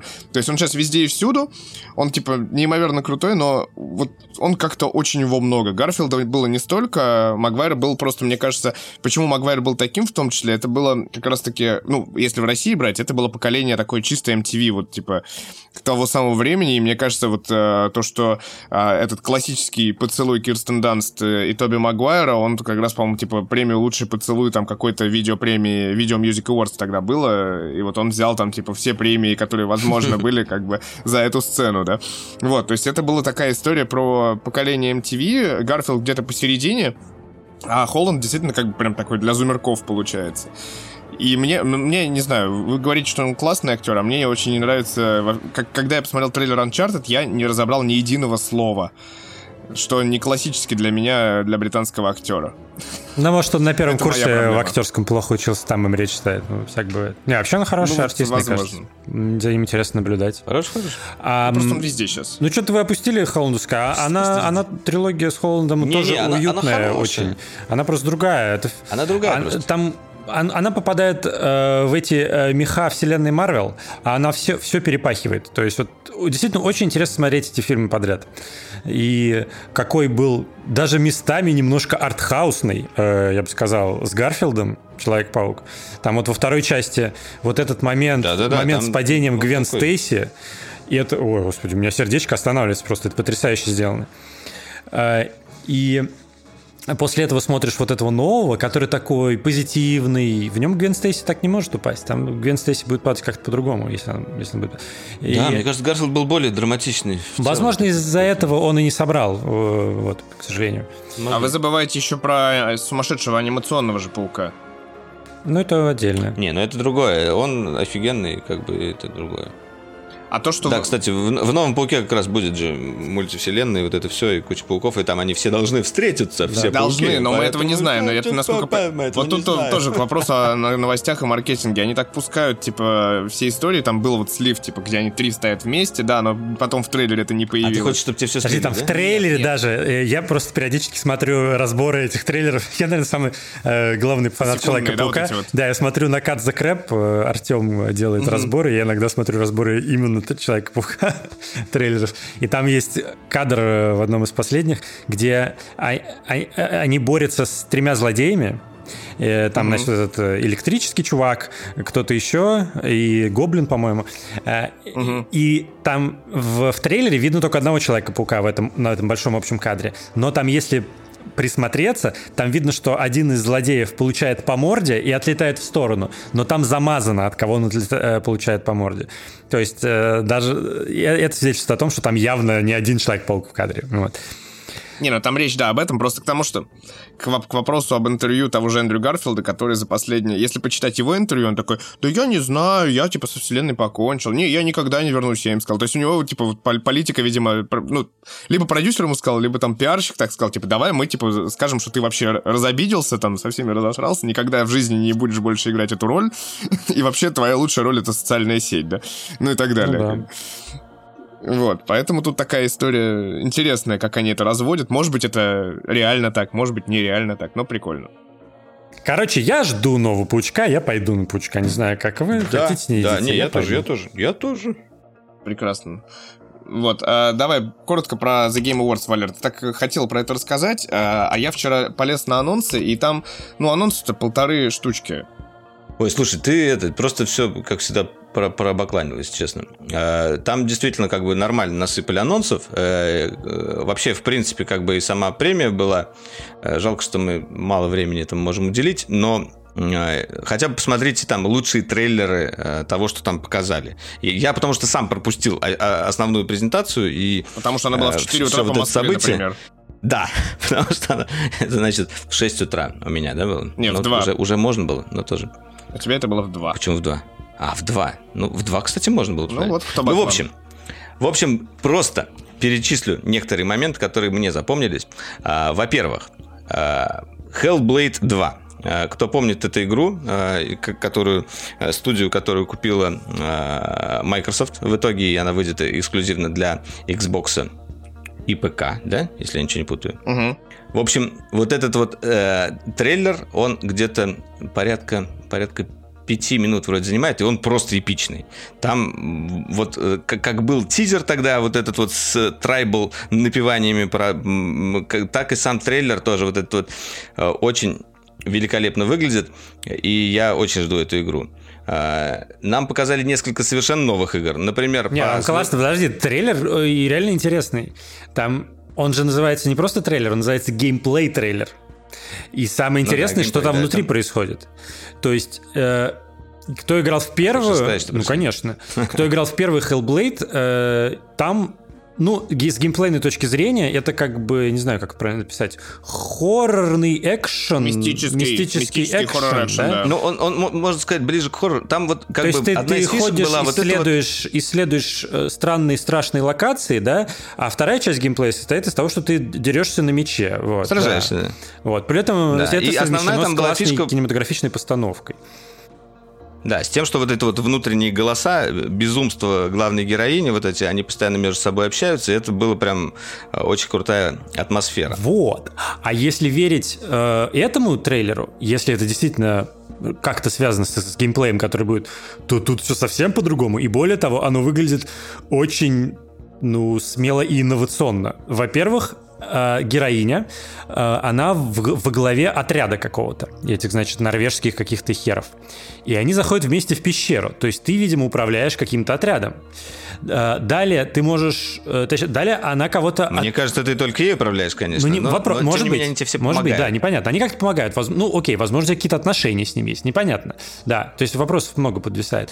А... Но внутренние голоса остались. Голоса остались, они, да. Они есть. Естественно. А дальше, значит, ты заходишь в пещеру, там появляется некий монстр, и вы с ним боретесь, но э, ключевая гей... Монстр в стиле Dark Souls прям вообще такой, как Наверное. На... Жуткий, не, неприятный. Ключевая геймплейная механика, когда вы мочитесь с монстром, заключается в том, что ты от него убегаешь, и по дороге тебе дают копья, и ты кидаешься копьями. Но я такого... Я не эксперт по играм, конечно, я такого давно не видел. В смысле, я такого не видел. Вот. Чтобы типа вместо того, чтобы стоять, да, уворачиваться и там стрелять стрелами или там каким-то там палицей размахивать. А, ты убегаешь Нет, от монстра, деле... тебе подают копья. Реально, ты не можешь просто так взять копье. Тебе надо до кого-то добежать, взять копье, да, прицелиться да, да, и бросить. Да, да, вот. Это выглядело любопытно. Я не знаю, сколько это интересно будет играть, но это выглядело по-другому. Ну вот это на самом деле как один из таких э, Э, в хоррорах часто используется такой, такой ход, когда ты убегаешь от монстра, который, скорее всего, невозможно убить. Просто он настолько страшный и жуткий, э, если он тебя догонит, обязательно убьет, и вот этот страх, он передается как бы и тебе. Э, и здесь вот, наверное, примерно то же самое. Может быть, они его так и не замочат, потому что как-то не особо им плохо было от этих копий. Но в финале трейлера а, монстр, я, думаю, что это не спойлер, потому что это трейлер. Вот. В финале этих шести минут можете поставить на паузу или перемотать, если вы боитесь этого спойлера, не стоит ее бояться. Короче, монстр узнает эту девушку, вот что. И там так, и, и такая пауза повисает. Ага, баба, да, да, да. ничего себе. Спойлерил, короче, сейчас спойлерил. В общем, другая игра. Это э, у нас уже совершенно новая игра по вселенной Звездных войн. Которую нам показали только как раз-таки не геймплейный ролик, а просто сиджишку. Да, да, нам показали сиджишку, но... Но она ну, очень красивая, кстати. Там вот мне нравится, красивая, как чуваки да, в барабаны вот бьют. чуваки в барабаны эпичные. Напомнила Дюну, чуваки. честно говоря, по стилистике, по общей. Согла... Вот полностью да, согласен. Очень, Особенно очень первый Но кадр. знаешь что? Это, знаешь, это прям вот переход. А, что больше всего мне напомнило Дюну, это э, я перехожу к сериалу по Хейлу от Paramount, потому что буквально на днях вышел еще его прям... Погоди, ролик. извини, подожди секундочку. А я правильно понимаю, а. что это вот игра Star Wars Eclipse, ее делают Quantic Dream? Да, Которые да. сделали... Quantum Break. Сами знаете что. Как Quantum Break, а, Alan Wake. Да, и, первого Alan Wake. А, и... И что еще? Подожди. Нет, подожди, подожди. Quantic Dream, э, друзья мои, это... Макс Пейн, А, ты, ты, ты, ты, ты спутал с, Кей, с Кейджем. Это не, не Кейдж ли наш, да? Нет, это не Кейдж. Нет. Эксперты по играм. Это Кейдж, ребят. Ну, мы такие. Ну, что? Разве? Это Кейдж? А, это да. Кейдж. Серьезно? О, да, мы... Это Heavy Rain Детройт. Это... Да, да, все. Ошибка ключевая. Борис, молодец, что участвуешь с нами сегодня. Да, что-то мы, кстати, оба... А я перепутал Quantum Break, Quantic Dream, да, вот, наверное, из-за этого. И плюс... А, э... сместился. Окей, ладно. Да, это, это наверное, главный, главный, кстати, момент был в трейлере. Как раз давно он ничего не сделал. неправильно воспринял. Да, я тоже. Вот такое вот коллективное помутнение. А, так, а, и как раз я, я вернусь э, про, про Дюну. Мне очень кажется, что трейлер сериала, который выйдет на Paramount Plus по вселенной Хейла, он прям очень про Дюну. Ну, то есть там очень много похожего, там, и песочек сыпется везде, знаешь, и не только с Мастера Чифа. Ну, такой какой-то вот, э, кто не смотрел, тоже очень красивый трейлер, хотя по тизеру было ощущение, что слишком много ЦГшки, причем очень плохой ЦГшки, а в реальном трейлере уже как будто все не очень плохо. Да, но если как бы говорить про Дюну, э, игру по Дюне нам тоже проанонсировали, это будет э, э, та самая э, real-time, real-time стратегия. Не знаю, что из этого получится. Там 4x а, стратегия как-то заявлен жанр, типа все очень такое. Может, ну, очень знаешь, быстрая, Дюна... просто такая ускоренная. Знаешь, нет, Дюна и... Нет, там 4-x. Дюна и стратегии, это как бы, ну, оно там вообще всегда так и было. Кто По не помнит. решили пойти, но, да. но, но это как бы все, все равно немножко странно. А, я вот э, увидел еще один ролик Elden Ring. Я знаю, что вы оба не фанаты э, э, творений From Software, э, но мне понравилось. По, по безумству он еще, еще, еще больше, мне кажется. Это снова From, да? Новая игра From Software вместе в да, коллаборации с Джорджем Р. Р. Мартином. Да, и с ним. Не знаю, что у них А, то есть это по... О, господи. Это японский это слэшер нет. по Игре Престолов? По средневековому РПГ. Не, не, нет, это средневековый не, РПГ-сеттинг просто. Просто он там именно более Короче, по... это не связано со вселенной Игры Престолов, я так понимаю. Короче, более по-европски. Другие произведения. Менее по-японски, да. более по-европски, по дизайну и сеттингу, грубо как говоря. Так, да. Хотя все равно. Хотя все равно Souls, Souls-like. Вот, вот этот вот э, жанр и это клише Souls-like, оно типа всегда будет. Мне кажется, просто никогда не от него не избавиться. Безумная готика. Ну и ладно. Ну, ладно. Да, там вот именно ну, безумная европейская готика в этом смысле. Ну, очень красиво. Ну очень и, красиво. наверное, и сиськи и драконы, как мы знаем. Там вот это вот в конце прям вот этот вот цветок. В общем, да, друзья, это, это прям... Да, ну и Alan Wake 2 еще. Да, Alan Wake 2. Alan Wake 2. Э, я, к своему стыду и позору, Alan Wake 1 не играл, потому что у меня в то время не было бокса. Надо, кстати говоря, пройти, наверное, перед выходом. Потому что игра должна быть хорошая. Ну, как будто да. Вообще все... Ну, в принципе, как бы у них все, все, все игры были хорошие. Remedy. Но... И вот Валера очень да, настаивал на этом анонсе игровом вчера в ночи. А, кто не знает, э, PlayStation 5 анонсировал официально а, цветовые Нет, панельки в количестве пяти разных штучек. Мне кажется, это прикольная новость. Я не говорю, что я наставил на этом анонсе. Что это вот, их всего пять штук. Там будет черная, красная, розовая, фиолетовая и синяя штучки. То есть можно снять, можно снять белые боковины, поставить синие боковины, да. Но стоит эта вся история 50, блин, 5 долларов. Я дико извиняюсь. Надо, надо же на чем-то бедные компании PlayStation зарабатывать. Что ну, то есть человек, который не может купить PlayStation 5, он купит цветовые панельки за 55 доллоров. И будет, и будет ждать. Подожди, а 55 долларов это сколько в тряпочках от Apple? А, две с половиной. Пол тряпочки? Нет, 20 долларов это, соответственно, у нас... обменять. Две с половиной. Можно две тряпочки от Apple повесить на PlayStation. Ну, потребуется как раз две с половиной тряпочки примерно. Так что все, все справедливо, Митя, да. ты зря гонишь в целом. Но мне понравилось, что они еще параллельно с этим представили контроллеры в тех же цветах, три новых цвета, которые там будет только розовый, синий и пурпурный, потому что красный такой уже есть контроллер. И в России красный контроллер стоит 6400 рублей, так, на минутку, а это 75 долларов. То есть там разница в 20 долларов между просто пластиком и пластиком с, э, вибро, э, с вибромоторчиками DualSense. А еще была классная шутка в интернете, что а, пластик для PlayStation стоит 55 долларов, а пластик с диском стоит 60 долларов. Соответственно, диск и игра стоят 5 долларов. Такая вот а, математика занимательная от очередных реддиторов была. Ну, да, но я хотел про Games Awards все-таки еще чуть-чуть дополнить. Там ну, же давай. у нас все-таки были еще же премии э, сами, как таковые. Ах, вот и из того, что мне, мне запомнилось, Deathloop э, несколько получил сразу. Э, за лучшую режиссуру и за лучшие вроде там визуальные эффекты или оформление. Это игра, которую я очень ждал. Я ее даже купил. Сейчас она по скидке, там 50% скидка на плойке у нее. Она сделана в виде временной петли когда ты умираешь, там у тебя все откатывается назад, и ты заново все это дело проходишь. Я еще не запускал, поэтому не знаю. Напомню, Очень что ждал. игра вышла от э, Bethesda, э, ну, а, по сути, от компании, которая принадлежит уже Microsoft. Который же, который же Microsoft, да, да. Но, тем не менее, она эксклюзив для PlayStation. Временным. Судя по всему, через год она появится в Game Pass. Ждите, ждите. Да, и э, еще за лучший нарратив э, получила игра э, та самая Guardians of the Galaxy, которую э, в том числе немножечко называют Готи.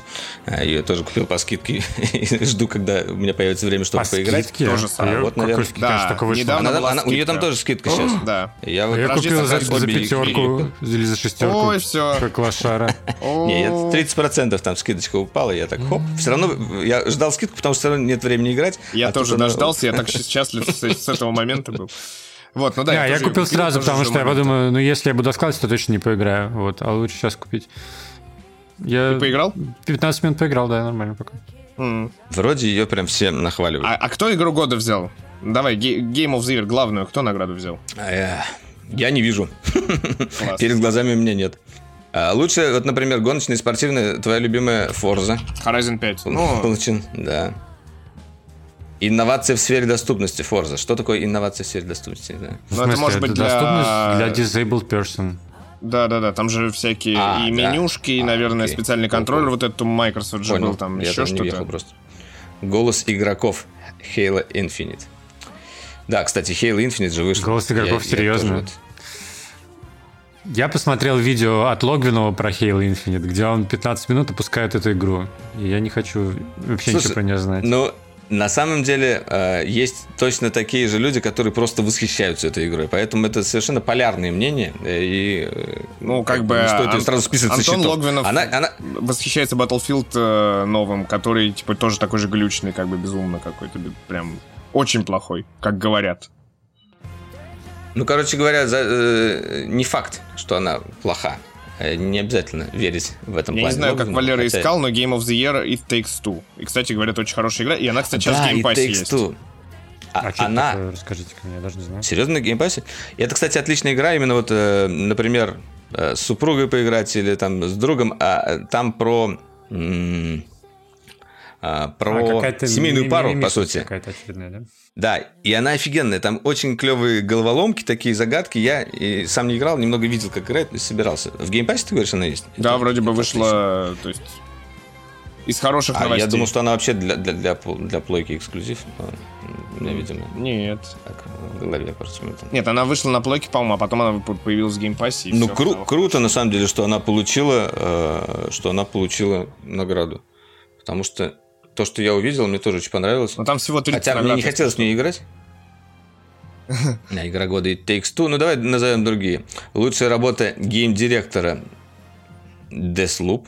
Лучшая актерская игра Resident Evil э, Village, который у нас. Лучший экшен Returnal. Кстати, Returnal э, очень крутая игра. А, но я не, не смог ее осилить. Она слишком, слишком ты много раз возвращаешься, что уже просто сил нет. Там двух боссов убил и, и, и все. А еще, да, best, ну, лучший актер сыграть Димитреску, да, как раз сказал сейчас это или нет? Че? За образ Димитреску девочка получила награду. Да-да-да. Э, а, я не сказал, кто получил, да. Да-да-да. Мэгги Робертсон за леди Димитреску. Ту самую э, прекрасную женщину в шляпе. Ту са- большой, самую же- большими глазами. Героиню, которая, да, которая стала звездой Порнхаба практически. Сразу. А, так, лучший приключенческий экшен. Metroid Dread. Не играл. Лучший RPG Tales of Arise. А, лучший файтинг Guilty Gear Strife. О, кстати, Guilty Gear можно попробовать. А лучшая семейная игра It Takes Two. То есть она две награды получила, да? Ну, видимо. Nice. Лучшая nice. мобильная, вот я вижу Genshin Impact, допустим. Genshin Impact, да. Лучшая мобильная игра для теста смартфонов. Лучший симулятор стратегии Age of Empires 4. Ой, Age of Empires. Значит, Forza мы уже сказали. А, работа художников Deathloop. Лучший нарратив а, Guardians of the Galaxy. А, лучший саундтрек Nier Replicant версии много циферок. И а, лучший дизайн звука еще Forza тоже получила. И ну, лучший мультиплеер хороший. получил Takes Two. То есть и Takes Two получил целых три награды. Ну, хорошая игра, что. Вот я еще вижу Best VR AR, это Resident Evil 4. Внезапно. То, где в прошлом году О, главенствовал надо Алекс. Вот оно вот Ну да, Алекс же не может вечно главенствовать. Ну да. Лучшая киберспортивная игра League of Legends. Наверное, благодаря Ну, там есть, да, типа, там есть еще, типа, Best Ongoing Games, то есть онлайн-игры, там, типа, отдельно, там, Final Fantasy онлайн фигачит. Э, Fighting Guilty Gear, да, ты сказал. Забавно, что есть премия за самую ожидаемую игру. Это значит, за игры, которые еще не вышли. И Elden Ring тут э, получает. И другие, кстати, номинанты. Э, God of War, я бы, кстати, вот God of War дал, наверное. Horizon Forbidden West, Legend of Zelda, значит, продолжение, и Starfield. Это вот самые ожидаемые. Считают они. Окей. Ну да. Ну что ж, мне кажется, хватит про Games Awards. Да. Все понятно. А, давай, Более детально мне кажется, подходить к концу. Я хочу коротко рассказать про новость, что Destiny 2 внезапно обновился, и Bungie празднует свое 30-летие, и они нашли другого крутого способа, чтобы отпраздновать 30-летие своей компании. На самом деле, мне ужасно страшно было, когда я понял, что Bungie 30 лет. Это прям очень много. Ну, как бы, Да, для игровой немало. компании. Да, и они сделали что? Они сделали, накатили обновление, сделали специальный ивент в Destiny. Что они добавили? Они добавили новое подземелье, но хрен бы с ним. Они добавили пушки, по сути. Подземелье? В смысле, в Destiny есть подземелье? Ну, Ну, в смысле, так называют, данжи. Ну, в смысле, можно активность. так и называть. Активность, да, не подземелье. Вот, но главное, что они добавили просто пушки из Хейла, хотя это, знаешь, такие пушки, ну, очень похожи на пушки из, из другой игры, который когда-то приложил руку сам Банжи. Как понять, приложил руку, они создали эту вселенную. Ну да. Они как бы Хейл это как бы это их заслуга, по сути. Да, и, в общем, Они там имеют, щас- мне кажется, на это право. Новые пушечки, новая бронька и прикольные штучки а-ля этот э, streetwear они типа прям анонсировали. Там такие в ролике чуваки просто в классных футболочках, классных обычных там кроссовочках. Забавно. Вот. Наконец, Не, ну интересно, забавное. что у них получится с этим дополнением, конечно, новым. Там, там, там будет побольше. Которая Ведьмина, вот это вот, да? Я вот не знаю, да, Большое. как- когда, когда мы вернемся. Да, когда-нибудь мы вернемся, обязательно. Надо вернуться, я считаю. Я бы еще все-таки, поскольку у нас есть Борис, во-первых, я бы еще спросил его про грядущий план. Вот возвращаясь опять к э, общей теме выпуска. А, Я знаю, что Борис пишет а, сценарий полнометражного кино. Тут, мне кажется, Боря вообще никаких спойлеров нам не скажет, да? Ну, э, просто про это, да, сложно рассказывать, потому что, ну, любой э, выпускник режиссуры хочет снять полный метр, наверное. Ну, сейчас еще многие хотят снять сериалы. Э, и... На Netflix. Ну, хотя бы... Ну, кстати, вы знаете, что в России снимается уже несколько сериалов по Netflix? Ну, Надо Каренина снять точно была. Каренину была уже отсняли. А, Анна Кей, там полностью русский каст практически. э, Режиссер... А, слушайте, по-моему, там, если я правильно помню, режиссер э, Чупов и Меркулова. Это очень крутые режисс- пары, пара режиссеров, которые... э, Вот сейчас у них вышел «Капитан Волконогов убежал». Ну, Точнее, как он вышел? Он был на фестивалях, но непонятно, где его посмотреть. Э, Они, из того, что известно, они снимали сериал, снимали и написали сериал «Колл-центр». э, Полтора года назад выходил очень неплохой э, русский кальмар, по сути. Э, Я, кстати, смотрел, да, почему-то. Не знаю. пум-пум-пум. Ну вот, Не сказать, что мне сильно понравился, но он был любопытный. они на самом деле изначально очень крутые э, артовые режиссеры. То есть я у них видел фильм «Человек, который изменил все». Нет, не изменил все. Нет, О. изменил все. Это американский. Не-не, человек, человек, который удивил всех. Да, удивил человек, всех. удивил всех. Отличный А вот, Очень крутой. Да, да. с э, этим, как его зовут, с мужем Юлии Снегирь. Ам, А, О, это вечная проблема. Господи, ты- что ж ты делаешь со мной? Все, я теперь буду умирать и... вот. Э, Давай. э, Окей, Google, Давай, муж Google. Юлии Снегирь. Согласно кого? источнику Википедия. Э, Цыганов. Евгений Цыганов. Да, Евгений Цыганов. Цыганов. Ну, вот, они, короче, такие вообще артушники, очень крутые. Э, Ну вот, они в жанр попробовали с этим колл-центром.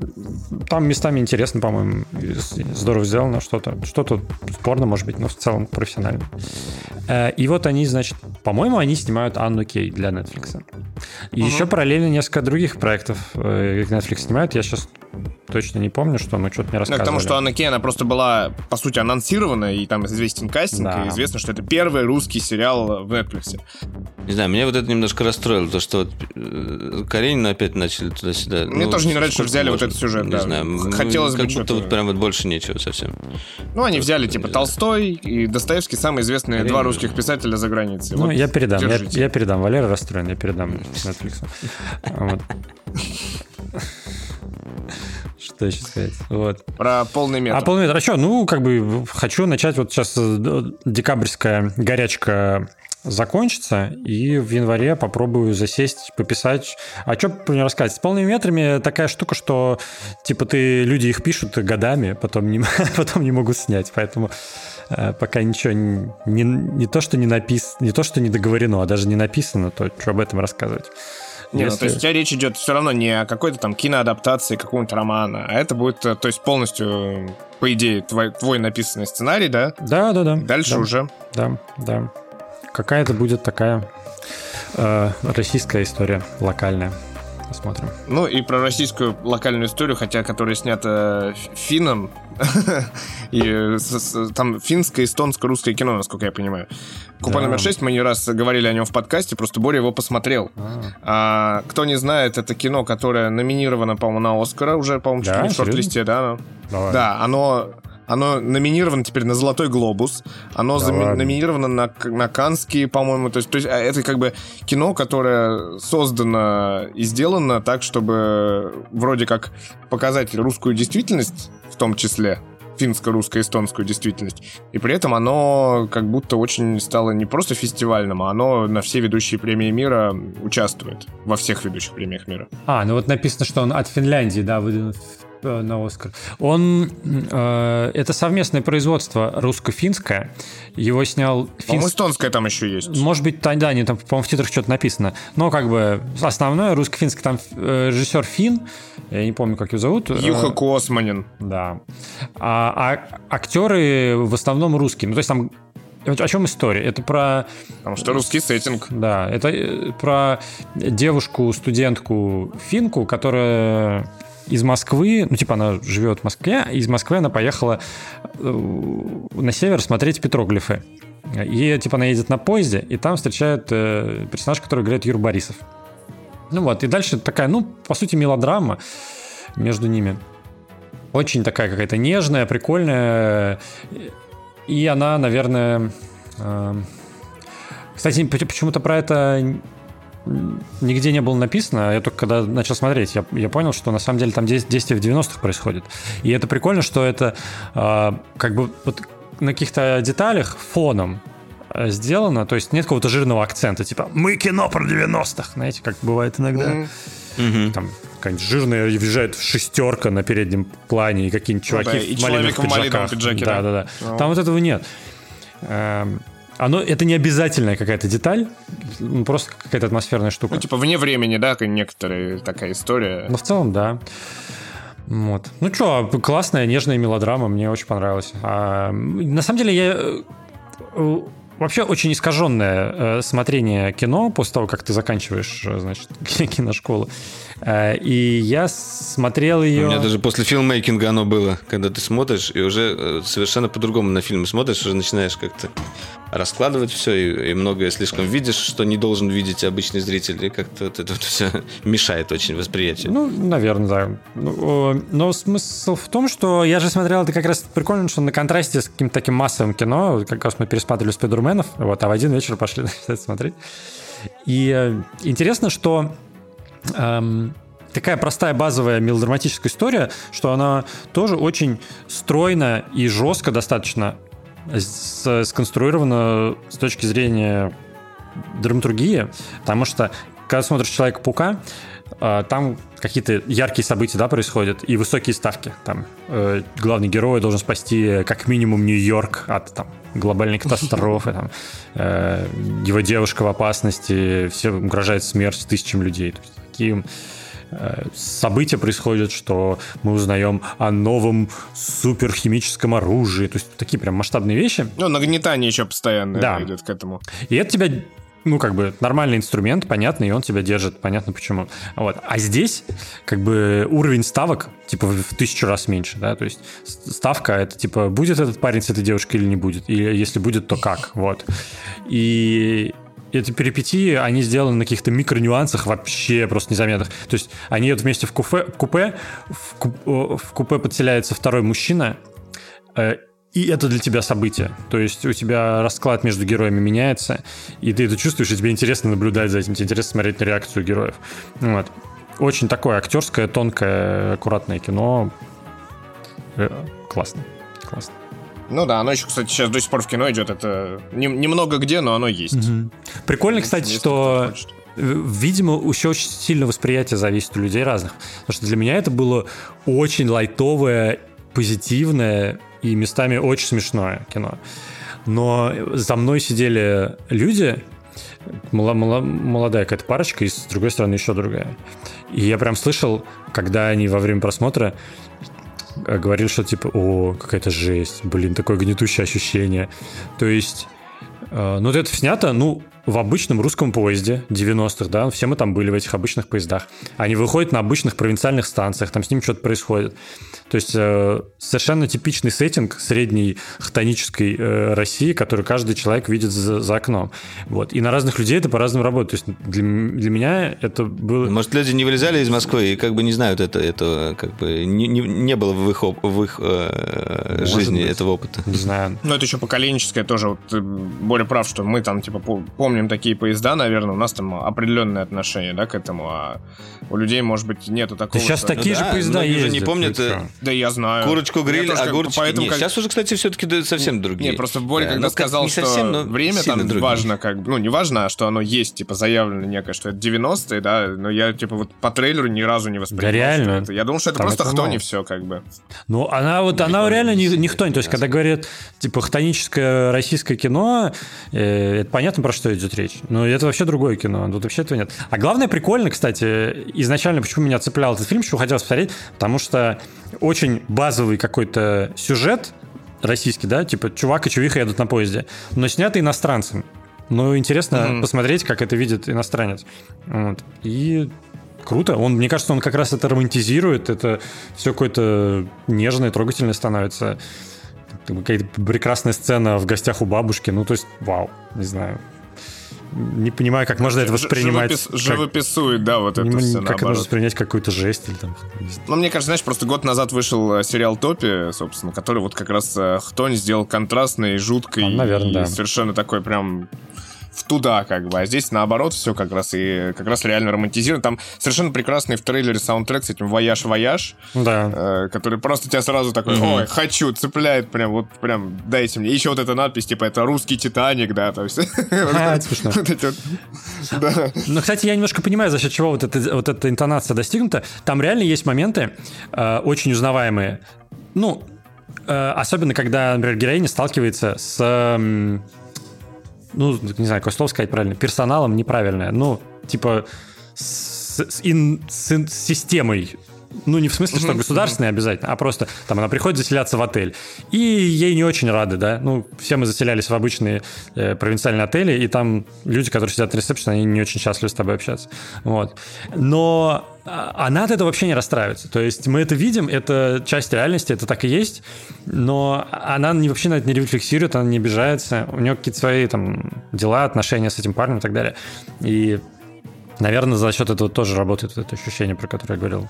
Мы не- фиксируемся на этом. То есть можно было бы снять кино, Мгм. где человеку нахамили в кассе по- поезд- поезда, э, в кассе вокзала, и он такой, «М, да, типа напрягся. Он Да? пошел, пошел домой, сделал взрывное устройство, да, и начал Да. всех рубить. А здесь этого наоборот нет. Ну, это Интересно. по-своему забавно, да. То есть Ну, ты, с одной стороны, да. как бы не избегаешь этой реальности, да? Но с другой стороны, ты не фиксируешься на этом негативе. Интересно.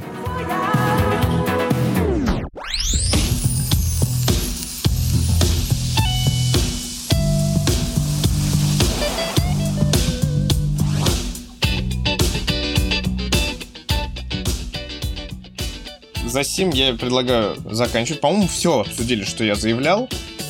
Вряд ли что-то большее мы можем даже сказать, тем более два часа. Чуть даже больше. Два часа. Но зато как, как э, интересно, ярко и, и- и сочно, мне кажется, поговорили э, с, с начинающим режиссером, который сказал о кино все и даже больше, мне кажется. И о своем кино, и не только о своем кино. Борисом Веденским. Лауреатом премии «Бронзовый динозавр» в Польше. Мне так нравится это название премии, я готов это всегда говорить. Да, мне тоже нравится. А динозавр едет Да, ко мне. А, Мне тут от- отправили трекинг номер. Я его вбил в приложение Почта России. И мне раз в день приходит уведомление. Бронзовый динозавр весом 3 килограмма 810 граммов перешел границу Польши. Вот сегодня у меня пришло уведомление. Да. Пешком. Такой, Слушайте, а он же не динозавр на самом деле, он же какой-то дракон, мне кажется, да, больше? Именно на, на, на польском. На польском он как-то по-другому звучит. Я, я пытался изучить вот это. Он, он именно не динозавр, а какое-то мифическое э, существо. Э, Динозавр это все-таки как бы существующее существо, а это э, какой-то, я так понял, что-то типа дракона. В общем, Люблянского, приедет, понятно. надо будет разглядеть. Посмотрим, да, да, да, да. Да, также с нами, также с нами был э, лауреат гран-при э, фестиваля кинопробы в Екатеринбурге, да. И, а слушай, да. а давай, да, типа по графику, что, какие еще э, ждем э, фестивали и сколько еще фестивалей вообще осталось? Не, пока больше каких-то показов нету, из которых я знаю. Ну, если что-то будет, я напишу в Инстаграме. Хорошо, следите, мы попробуем. Да, следите за Бориным инстаграмом, он там э, обычно расписывает. В Москве же был показ в гараже, по-моему, еще где-то, как раз Да. в момента локдауна буквально. Да, в Москве был хороший Ну, фестиваль. Не локдауна, а когда Снит. закрыли все.